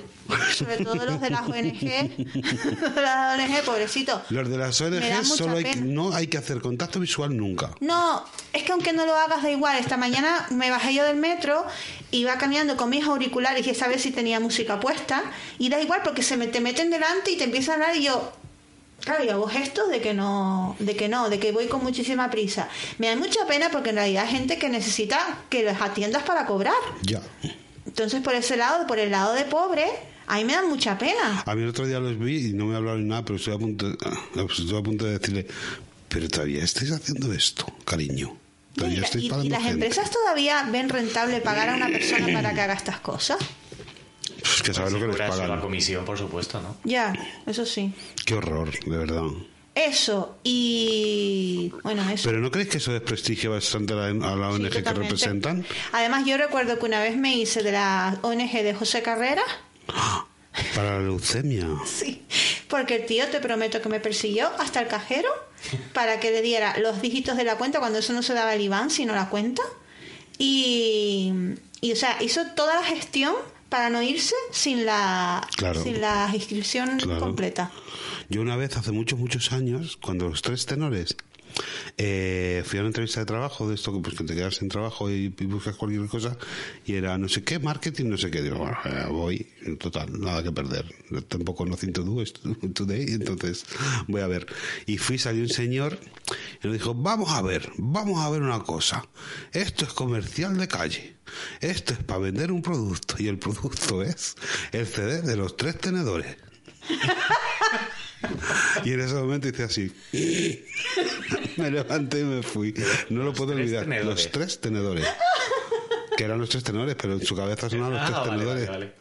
Y cada vez, ya cada vez que veo que Un mis grupo tributo a los tres. Tenores. Pues sería tan bonito, de verdad. Los tres tenedores. Qué cosa tan bonita, por favor. En fin, ¿cómo se me va la es que hacemos unos desvaríos de verdad la gente que nos escucha. Pero es que la gente que ¿por nos escucha, ¿por qué nos escucha? Pues por esto. Eh, de- hemos hecho ya tu che- ¿Está tu lista todo chequeado? No, mira. ¿Qué A ver, queda, espérate, Mary? A ver qué queda. Ya queda poco, tranquilo.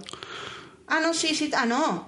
Nos falta lo más importante. Coño. Bueno, Pues que ha fallecido Almudena Grande. Ah, Esto vale. no es una noticia de salseo, esto es una noticia No. súper chunga. Sí, muy triste. Porque además de que una mujer súper joven, 60 o 62. 61, Hmm. creo. Sí. eh, pues que un- el funeral fue ayer, fue muchísima gente. Mucha con libros. Perro Sánchez, fue Perro Sánchez también. El que no, los que no fueron porque no tenían el día fueron nuestra presidenta de la Comunidad de Madrid La- y nuestro alcalde. Bueno, no es mi alcalde porque yo no vivo en Madrid, Madrid. Ni yo, pero sí, pero no vino, fue cara. po- Eh, Que estaba Saltando charco. charcos, sí. Literalmente. El juego del calamar, versión madrileña. Exacto. sí, ¿cómo saltando charcos? ¿Cómo No es sé, estaba haciendo el imbécil, pero ya está. Vale. Nada. Eh, ¿Y visteis el tuit de Vox, eh, Vicálvaro? Sí. Sí, pero es que Ya está, no, no ya te está, manches ya la está. boca con en determinadas cosas. Exacto, es verdad que no es, lo mejor es no hacer el altavoz, como has Creo dicho antes. que, lo he dicho hoy en Twitter, creo que precisamente que los lectores fueran al funeral y levantasen libros Me parece es súper lo que bonito. a ella le hubiese gustado. Porque yo creo que, que se meta a la política, incluso Perro Sánchez, que bien porque vaya allí, que le daría igual. Esa mujer al final era para el pueblo y por el pueblo y... y- La despedida que del vi. marido, yo lloré. Oh, ¿eh? por favor. La despedida del marido, maravillosa. Tú sabes que la Almudena Grande es prima de Kiko Matamoros. Sí. Para que tú No veas que todo, que todo aquí tiene relación Qué fuerte. con la, con la telebasura. Qué fuerte. Es prima de Kiko Matamoros y por ende de Coto Matamoros. Yo además que, que, que de, de poetas contemporáneos me parece que Luis García Montero es un número uno, me chifla todo lo que escribe, me parece tan bonito. Eh, me parecía una pareja tan guay, o sea, era como, eh, no sé, ¿te imaginas estar cinco minutos en una conversación suya, solamente de oyente? Ya. Tenía que ser como muy guay todo, no sé. Sí. Tenía que ser como muy bonito entrar a esa casa llena de libros, llena de sensibilidad. Bueno, y imaginamos desde fuera. Pues nada, que en paz descanse, que la tierra se les aleve, como mucha gente ha dicho, y nos quedan sus libros, que un, un libro es una cosa para toda la vida, la podemos leer en cualquier momento y, Exacto. Y, que ha servido para que la gente vaya en masa a comprar los libros, por lo visto se ha disparado las ventas. Pues cuánto me alegro, evidentemente. pues cuánto me alegro, muy bien, Pues sí. perfecto. También pueden comprar el libro de Pilar Rubio, Mi Método. Tiene un método para algo, no sabemos muy bien para qué. Para cazar futbolistas puede ser. no Hoy lo venía, sabemos. hoy venía un meme en Twitter que era mi método, que salía ella guapísima, luego una lista de lo que hacer en las diferentes etapas de la vida de una mujer con embarazo, posparto, no sé cuántos, luego otra foto en la que salía con todo su tropel de niños y luego venía la foto de un tío en bañador a muy maricón levantando la pierna y tocándose el coño que me parecía el resumen de todo así con la manita rascándose el, el toto así que mi método Por favor, no, no pasen, no dejen pasar la oportunidad. Si pasas por tu librería chica- de confianza, comprar mi método. A mí esa chica me parecía súper maja cuando sé lo que dices. Eh, Es que me parecía divertidísima. Claro, pero es que al final, el, cuando, cuando entras en según qué mundillo, eh, ya la- los, los ideales se dejan un poquito en la puerta y entras por unas por otras puertas que Ya. no hay ni ideales, ni hay nada, ni hay Es que personalidad, ni absolutamente cuando nada. entras- Esta tía era una jebata Sí. que tenía un novio de un grupo de heavy metal, Sí. no creo, creo De Hamlet. recordar, de Hamlet. Y mira, o sea, mira dónde está ahora, mujer florero, no, eh, esposa de Sergio Ramos. Cuando cruzas por el dintel de Sergio Ramos, ya no hay vuelta atrás. No tienes nada que hacer. Cuatro hijos. Imagínate tener cuatro hijos de Sergio Ramos. Tu logro en la vida, tener cuatro hijos de Sergio Ramos. Tener cuatro hijos en general, qué necesidad. Sí. Bueno, ya puede permitírselo, puede pagarlo. Madre mía. Bueno. Am, eh, Puede pagar el mantenimiento. No estamos hablando de. A ver, que ya la gente va a venir, como lo de Ana Rosa, a decir que le deseo cosas. A ver, estamos hablando de pagar el mantenimiento de, de, tener cuatro hijos en el mundo. sí. No, estamos a- totalmente en contra de la gestación subrogada, por favor. Ah, Hombre. Ese es el método del que habla, ¿no? De, Claro. de cómo criar cuatro niños con el sueldo de un futbolista. ¿Cómo? Con dificultad. ¿cómo, me la- cómo yo me las apaño? Que tiene y sale una foto con el catálogo del Aldi, otro del Lidl y marcado, las marcado boli la oferta de la semana. Como yo el otro día, el domingo por la tarde, que digo a mi marido, digo, que me tengo que ir al Aldi. ¿Por qué? Digo, porque he visto las mandarinas en oferta. Y me cogí el coche y me fui a comprar mandarinas en oferta, amiga. Sí. ¿Sabes que digo. mandarinas no me gustan? ¿Sabes que a mí una de las cosas que me reconcilia con la vida, aparte de que el invierno, el olor a mandarina me gusta mucho. a la parte que el invierno me chifla, es el sabor de las granadas cuando se rompen los granos en la boca y el olor de las mandarinas y el de las castañas asadas y el de la, le- de la leña quemándose, me parece que es el invierno mí- total y me, buah, me A mí el olor la a cabeza. castaña, la castaña asada me flipa más que las castañas asadas. Sí, sí, sí, sí. El olor a encina quemándose, ¿no? Ah. Pero sí, en general a mí me disfruto muchísimo más del invierno que del verano. Soy una persona de invierno. Y esos olores me llevan directamente a, a noviembre, diciembre. Y nada, pues soy feliz con eso, con esa mierda. Pues chica, yo qué sé. Bueno, pues nosotros, eh, yo por lo menos he, he terminado con mi guion. Y vamos a hablar de la Navidad ahora. Navidad. Llevamos cuánto. Muy poco, porque llevamos una hora y 30 minutos de los que hay que restar algo, así que vamos a dar una vuelta a la Navidad. De, en realidad, la Navidad, yo lo único que tengo que decir es: ¿por qué tan pronto?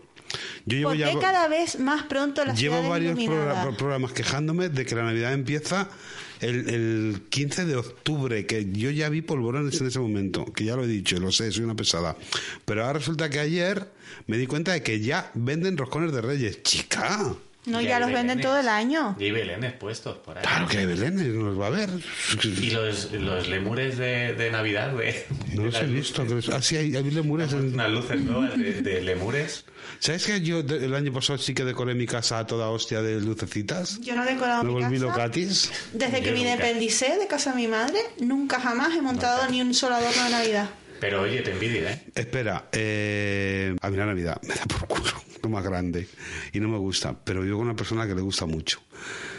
Y le veo tan feliz y que lo hace con tanta ilusión y le brillan los ojos de aquella manera cuando estamos poniendo las luces y las bolitas en el árbol, que chica, yo estoy jodido un mes porque la decoración cuando entro a casa no es la que espero, o sea, no es la sobriedad de mi aparador con ese cuadro, sino que eso se retira y ahí va un árbol con cosas que brillan. Pero mira, voy a pecar Bueno. otra vez de intenso. Creo que precisamente es lo bonito de la Navidad cuando estás con alguien que la vive. Porque Sí. creo que estoy hasta las pelotas es de estar con gente que odia la Navidad y se fuerza a celebrar la Navidad, pero si tu marido le gusta, pues, coño, disfruta. Sí, sí, le gusta, le gusta. es lo bonito, ¿no? El poder Mm. ver esa ilusión es, es lo que... Si yo estuviese con alguien que le gustase tanto la Navidad, la decoraría mi casa. También poner esos brillicos y tal. Bueno, pues a mí lo de las lucecitas LED finitas no me molesta en el patio. Y este año estaba pensando, digo, voy a hacer algo un poco Mariah Carey. Digo, ¿y si, y si me voy al monte y cojo unas ramas de pino y en los alféizares de la ventana pongo las ramas así como si estuvieran cayendo una catarata de pino y le pongo luces como luciérnagas? Digo, qué bonito, qué maricón todo. Pero después eso cuando haya viento se te caiga, se le caiga el Que tronco al vecino. culo. Da igual, no pasa nada. Un tronco, no viendo mujer. la catástrofe. Unas ramas, unas ramicas, tampoco un tronco. Una cosa comedida, ¿no? Yo siempre viendo la catástrofe. No sé, Recuerda no que tengo un sé. piso, un piso en obras permanentes, da igual donde me mude. Siempre ¿Cómo va la cosa, Naira, de las obras? Pues mira, mm, al final, después de montar el pifostio que monté con el fontanero, Sí. que nada más que hablaba con mi novio, no hablaba conmigo. ¿Dónde era la avería? Arriba. En el piso abajo. En el piso abajo. Toma. Digo, mira, por ponerme, por ponerme chula, por un lado, por una vez me salió bien. No llegó a picar entonces en el baño. no llegó a picar. Menos mal, tía. Menos mal porque iba a picar donde además, salía la claro, además que él tenía un amplio sector que había seleccionado mentalmente una zona de mi casa muy amplia que yo no tenía muy claro. Bueno, pues eh, de momento las obras, faltan unas obras que hacer, pero por lo menos las obras de la fontanería Bueno, están pues solucionadas. fenomenal. Eh, pues nada, es lo que tengo que decir de la Navidad. ¿Vosotros cómo la visto? ¿Os gusta? ¿Nos Es gusta? que yo desde que me vine a Madrid mm, he tenido una excusa maravillosa para desconectarme totalmente de la Navidad. Entonces solamente conecto cuando voy a Tenerife a casa de mi madre para los eh, archifamosos aguacates rellenos. y porque además lo que a mí me gusta de, de la Navidad es el Día de Reyes. Ajá. Mm, No es por consumismo, es porque realmente es el día que a mí me hace ilusión aparecer. Yo aparecía en casa de mi madre, pero llena de regalos para todo el mundo. Y de hecho un día me cogí una bronca enorme con mi hermano pequeño, con el que yo nunca me enfado, porque me dijo que como no sabía qué regalarme me iba a dar el dinero. Y me cogí un rebote, pero un rebote que me subió hasta la tensión y todo, y una subida de tensión. De, la, de lo del cabreo que me cogí porque dije, yo me, yo me esfuerzo en hacerte un regalo que te guste y me tomo mi tiempo y le dedico tiempo para que tú vengas a darme. Yo tengo 50, no me acuerdo que, bueno, fue hace un montón de años. y dice, 50 euros los tengo yo, joder, hostia. ¡Wow! Bravo. En plan, yo tengo 50 euros, no necesito tus 50 euros. Me quería dar 50 euros. ¡Qué fuerte! Dios, que no me da. Y yo no soy nada de regalitos, nunca, no. Soy de regalar, pero que me regalen nunca. Es que yo aparecía en casa de mi madre, claro, yo era la, la impulsora ahí del Día de Reyes, aparecía en casa de mi madre cuando ya vivía sola, pero, pero el coche lo traía lleno de regalos para todo el Qué mundo. maravilla. Y entonces, desde que me mudé a Madrid, eso ya no existe. Pero no existe ni en casa de mi madre. Qué Claro, pena. Porque sí, mis hermanos llegan, llegan se cambiar regalos, pero dice que no es lo mismo, porque claro, la que montaba el sirio era yo. Y eso ya no está. Entonces ese día lo paso mal. Ese día, todos los años que desde que estoy aquí, ese día lo paso mal. Y mucha gente no lo entiende. Dice, bueno, el día de Reyes al final es el día más tonto de todos porque simplemente darte regalos y ya está. Digo, joder, no, pero es el día que a mí me gusta. Yo, por ejemplo, hay una cosa que, que tengo autoimpuesta desde hace años, que es ir el 24 a cenar a mi pueblo, con mi madre, mis hermanas, ya en este caso, porque mi padre ya no está. Eh, joder, tengo que confesar que para mí ha perdido un poco sentido. Para mí ya no es una fecha especial el 24, ¿eh? porque para mí tiene el mismo significado que cualquier fin de semana que voy a cenar o comer con ellos. Pero bueno, entiendo que para ellos sí. Y bueno, pues tampoco me cuesta un trabajón ir, pues voy y ya está. Así que es verdad que siempre hay más tráfico, más rollo, tal. Y, Hombre, yo el bueno, año pasado que no pude ir porque cerraron Canarias, eh, lo eché de menos, sobre todo porque es cuando de las pocas veces yo no voy mucho a Tenerife y voy dos o tres veces al año como mucho. Y entonces la mm, mi madre mi madre es el día que nos reunimos todos, no somos muchos, son mis hermanos y yo, pero nos reunimos todos y mi madre hace mis aguacates rellenos ah, ¿Y tu moncherí? y mis moncherí los compro para mí. Y claro, ese día, ese año pasado no lo tuve Ya. y fue como, joder, no lo tuve. Yo- bueno, mi madre me llamó y según yo vi que el teléfono y era mi madre, los llantos. Pero los llantos, no porque yo paso la Navidad, pero era porque ese día Ya. no estaba en casa con mi madre y mi madre montando el espectáculo Ya. que ella monta en Nochebuena porque se vuelve loca porque sus hijos están los tres, los ha reunido los tres con ella. Claro. ¿Sabes? Y vamos, no podía, es que no Vale. podía ni mirar- no podía ni coger el teléfono. Pues yo este año, si el plan no cambia, eh, haré lo de siempre. Iré a casa de mi familia y luego en fin de año me voy a ir a Galicia. Qué bien. Porque Galicia calidad. ¿eh? Pues sí. Nos hemos juntado un grupo de maricones bien grande además. Creemos que Galicia es eh, la comunidad autónoma que se merece que 10 maricones la visiten. Después de lo que ha pasado este año. Hombre, asesinaron a un maricón a patadas, te quiero decir. Hay que llevar maricones para allá a tope. Pues sí. Y nos vamos a un pazo que yo quería que se llamase Ketty, como aquel de Almodóvar, Ketty Pazo, pero no. pero no se llama Ketty, pero creo que lo vamos a pasar bien. Galicia Qué es guay. un lugar tranquilo, Oye, pues, qué plan comer, más guay.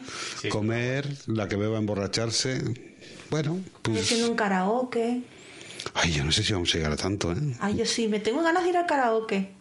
Tú, sabes que yo cuando... A conocer canciones Olivia Newton-John. Yo cuando conocí a- al que hoy es mi marido, nos conocimos en un centro comercial al norte de Madrid. Fuimos a ver una película que yo no, no habría visto ni, vamos, ni descargada en el mule. Y luego fuimos a un karaoke y nos emborrachamos hasta altas horas de la madrugada. Canta- yo canté, además. Es que yo, Ay, el, no. último el último recuerdo que tengo de un karaoke fue de hace como 4 o 5 años, yo cantando el Physical de Olivia Newton-John, porque, porque tiene un tono de voz que se me parece al mío. Y digo, vas, y la gente ahí aplaudiéndome y yo, yo me vine arriba. Claro. Yo me sentí Mónica Naranjo de repente. Claro. A lo mejor yo después me escucho y digo, Dios mío, qué mierda, pero en ese momento la gente estaba a tope conmigo, estaba dando todo conmigo, y entonces yo entendí cómo se siente, yo qué sé, Dani Martín, el de Canto del Loco, a lo mejor. No me tiraron ropa interior ni nada, pero fue lo único que faltó. ¿Has cantado alguna vez en un karaoke, Luis? Ah, sí, claro. Sí. Lo que pasa es que soy sosísimo. Yo tengo que ir un poco entonado. Pero a ti te pega cantar algo de los Doors. Eh, la última vez que canté en un karaoke fue con mi amigo Rubén, que es un hetero super kinky, y cantamos Las Grecas. ¡Wow! ¿Estoy llamando locamente? Sí. Qué bonita es esta un grupo canción. De chonis maravillosas enfrente y lo cantamos porque sabíamos que íbamos que teníamos público. Se levantaron y todo a cantar con Claro que sí. Claro, claro, que claro. sí. Y fue guay, de hecho, me, me sorprendió arrastrar a mi amigo hasta ahí y vamos, Y una todo. vez fui con mi con empresa, coreografía y todo. y una vez fui con mi empresa en un evento de empresa, después terminamos, un- los rezagados, terminamos en un karaoke que, que hay por huertas. Sí, lo conozco. Eh, y claro, yo mm, ya de entre, yo de entrada, si no estoy, como dice Luis, si no estoy un poquito entonada, yo no supo, me da mucha vergüenza. No es que cante mal, pero bueno, me da mucha vergüenza subir. Y mi jefa me dijo que subiera a cantar con ella. Y yo ya después, claro, llevaba no sé cuántas copas, canté, hice los coros, ¿vale? Yo, yo hice los coros nada más, pero luego me sentí como súper cómoda en mi papel de presentadora y lo que hacía es no me no tirar nunca más el micro y lo que hacía era presentar a la gente que subía a cantar, con la gente a la que venía conmigo y los que había allí también. No, qué Y esta señorita que viene de... ¿Dónde viene? Y, Qué y bueno. eso fue lo que me dediqué a hacer durante toda la noche. Qué gracia. Ha- Hablando de escena de empresa, eh, ¿escena de empresa sí o no ahora en Navidad? Porque, uff, Yo no es tengo otro elección. tema, ¿eh? Que está la gente ahí... que Yo no tengo hay- hay, elección. gente que se está vacunando para poder ir a las cenas de empresa. Es que hay gente eh, que realmente solamente tiene vida social cuando sale con la gente del trabajo, que es muy triste, ¿eh? Joder, ¿en serio? Que es muy triste. O sea, hay gente que está deseandito que se la cena de empresa para tener excusas para decirle a su mujer o a su marido o a quien sea, eh, me voy porque es que voy con los del trabajo.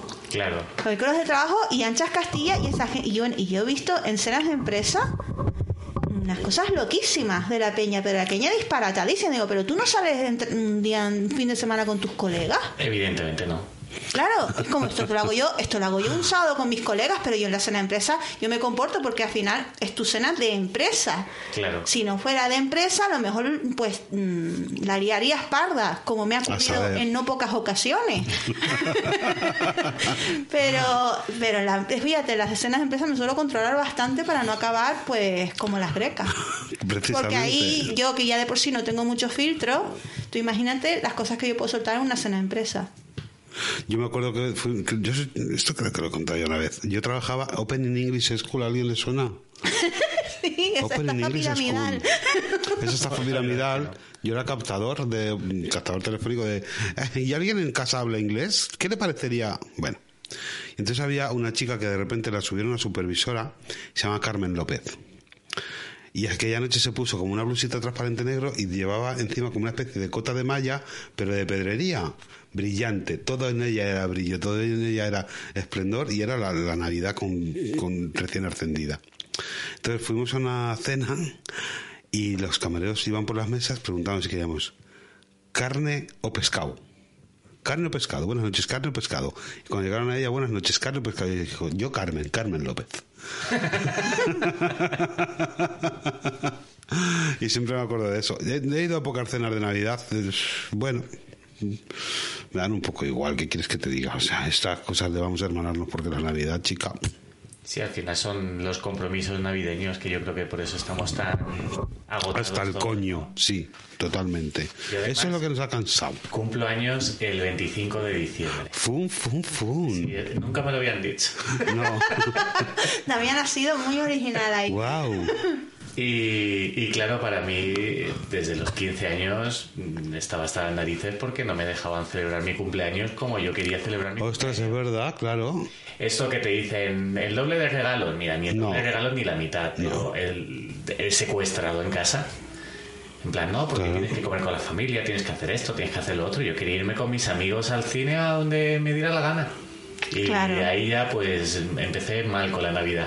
Luego encima el 25 Pero es peor es cumplir el 24. Yo tengo uno, uno de mis mejores amigos, cumple el Y 24. Canelli, que ha sido invitado vuestro, pues los cumplió el 24. Pues el 24 es peor porque ¿a dónde te vas a celebrarlo? Si A que estás sitio. con tu familia cenando Nochebuena. Ah, yo me voy. Igual, ¿eh? Ah, sí, y es que en Sí, Nochebuena sí, no salgo de fiesta nunca. Sí, sí hubiese salido igual. Claro, es que la gente no sale en Nochebuena. Es que yo soy una rancia para todo. No salgo nunca en Nochebuena. Siempre me quedo en mi casa con el pijama, con mi madre viendo programas en la tele y que mi madre esté cambiando de cadena cada 30 segundos. El especial de José Mota.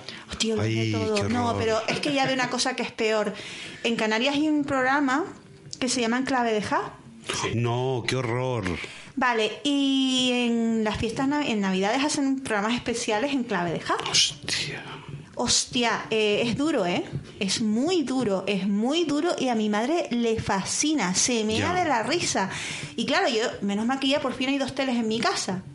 Entonces yo le digo, bueno, ma, si tú quieres ver esto, yo me levanto de este sillón con tu permiso y me voy a ver la tele al otro cuarto porque es que no puedo con ese programa. Y claro, ya con toda la ilusión lo pone todos los años y es como, Dios mío. de verdad. A mí me gusta cachitos, pero ese es el 31 normalmente, ¿no? En la 2. Sí, Sí, que eso es como un zapping, ¿no? sí, Sí. Callito, está muy guay. Sí, eso, bueno. Mm. Me Es entretenido. mejor. Y siguen haciendo el programa este que, que- es que yo recuerdo cuando era pequeño, ¿no? Eh, Que, que la gente de la tele hace- canta música. Telepasión. Telepasión, sí. No lo sé si algo Pero no parecido. telepasión, pero sí mm, sucedáneo, sí. No sé si telepasión también lo hacen en la 1. Cosas donde las caras de la cadena, ¿no? Las caras de la cadena hacen sus sketches y sus cosas, y sus, sus entremeses, ¿no? Todo muy muy cutre y muy breve. Todo muy- Los clásicos navideños españoles. ¡Qué horror! Y el programa de Paspadilla. Y ¿Y qué más cosas horribles en Navidad? Ay, ahora estoy yo por la lotería. Yo nunca juego lotería prácticamente. Yo compro el número de mi oficina porque me daría muchísima rabia, me moriría de la depresión si les toca a ellos y a mí no. Yo lo que me jode es el del sitio donde compras habitualmente, el bar donde tomas el café, la No, los panadería, traen no sé qué. expresamente, los traen expresamente y se compran todos para comprar todos el mismo número y es el único número que juego de lotería, yo no juego ni un solo número más. Bueno, oye, ¿viste lo de hablando de Paspadí? ¿Viste lo de Mayra Gómez qué? No, eh, lo leí.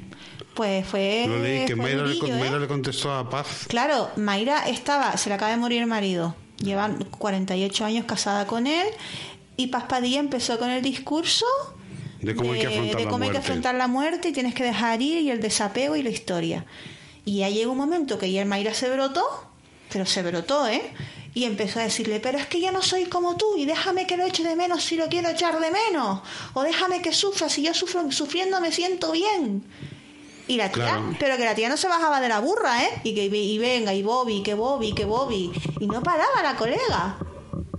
Y no sé qué terminaría la historia porque vi el resumen, pero pero vamos, pero es que esta mujer no puede Pues es parar que de... no, no, ya basta de lección que cada uno viva el dolor como le la santa gana. O sea, es que. pff, Además, cuando se te acaba de morir, porque todavía con el tiempo es verdad que lo empiezas a ver de otra manera, Eh. pero cuando se acaba de morir una persona que ha estado contigo 50 años, criatura, O, o llámame loco, pero si pides consejo, ¿no? Pero Hmm. si no lo pides es sí, consejos vendo que nadie, para mí no tengo. absolutamente nadie, pa- padilla. Pero, No. y, y que además, que ya lo dije la semana pasada, hay que abrazar las emociones primitivas, que no somos menos personas por tener brotes chungos cuando nos pasa una, unas emo- cuando nos sobrepasan las emociones. Exactamente.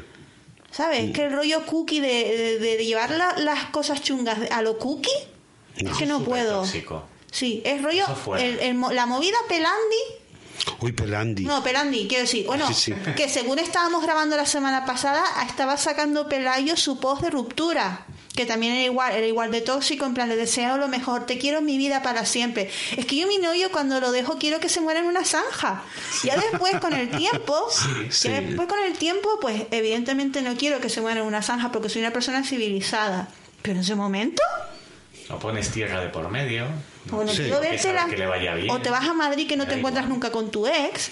Eso es mentira. Eso es dos puntos, ¿Sabes que mi ex mentira. ha ido a, a vivir al edificio de al lado? No. Además con el que me llevo mal. El portal de al lado. Que le veo en la Renfe y dejo que, que ande como 50 metros por delante para no cruzármelo en el portal, pero vive en el portal de al lado mía. Pero eso, lo de dejar que hable la gente por delante para no tener que cruzarme con ella, luego esto con los que me caen bien, ¿eh? no, es que yo, por ejemplo, en el transporte Por no público, el transporte público es mi momento de soledad y tener que ir hablando con gente, sobre todo por la mañana, que tengo Buah. ganas de hablar, me da una pereza y yo he cambiado de vagones. Eh, me he ocultado como puedo con la ropa de abrigo para no tener que cruzar palabra con gente que mm, por azar del destino me cruzo en el, en el metro. Yo trabajaba en una empresa en la que en Plaza de Castilla cogíamos un autobús colectivo de esa empresa. Hmm. cojones, trabajaba para Vodafone. Y es que no soportaba que mi compañera se sentase a mi lado y empezase ya a hablarme. Déjame, hija de puta, si me vas a tener todo el puto día sentado al lado. Para eso tienes el vídeo de Belén Esteban de por favor, son las ocho y media de la mañana. No, pero me daba Pero una rabia. tener a tu ex viviendo al lado, eh, hostia, Eh, es heavy. hostia. Es heavy, de hecho, hasta pregunté, digo, no sé si es una broma o. o- ¿Por qué estás aquí? Porque me estás siguiendo. Pero hablas con él, tienes trato. He tenido un trato cordial porque soy una persona cordial, pero. Pero no se lo No lo merece. quiero cerca. No es una persona Vale. que yo quiera cerca. Vale. Y no le deseo ningún mal, pero tampoco le deseo que. Pero que no esté cerca, ya está. O sea, Que le vaya bien, pero en otro distrito. no le deseas mal, pero. Y no le escribes un post en Instagram diciendo que quieres que forme No, parte de su vida para él, siempre. él, ¿no? De hecho, le dije que le había silenciado y me etiquetaba para que yo lo leyera. Pero- su duelo. pero me te voy a- su duelo con patatas. O sea, ¿lo dejaste tú o te dejó él a ti? Lo, lo dejé yo. Ah, pues. dejé yo como... ¿Duró un año y medio? Pues como un año y medio más tarde cuando tenía que haberlo dejado. Aproximadamente. Menos mal, menos mal que yo, mm, menos mal que puedo contener las esos de poner cosas mm, en mis redes sociales de mi vida privada. Menos mal que, me- que, que la vida me ha dado esa capacidad. Sí, qué guay.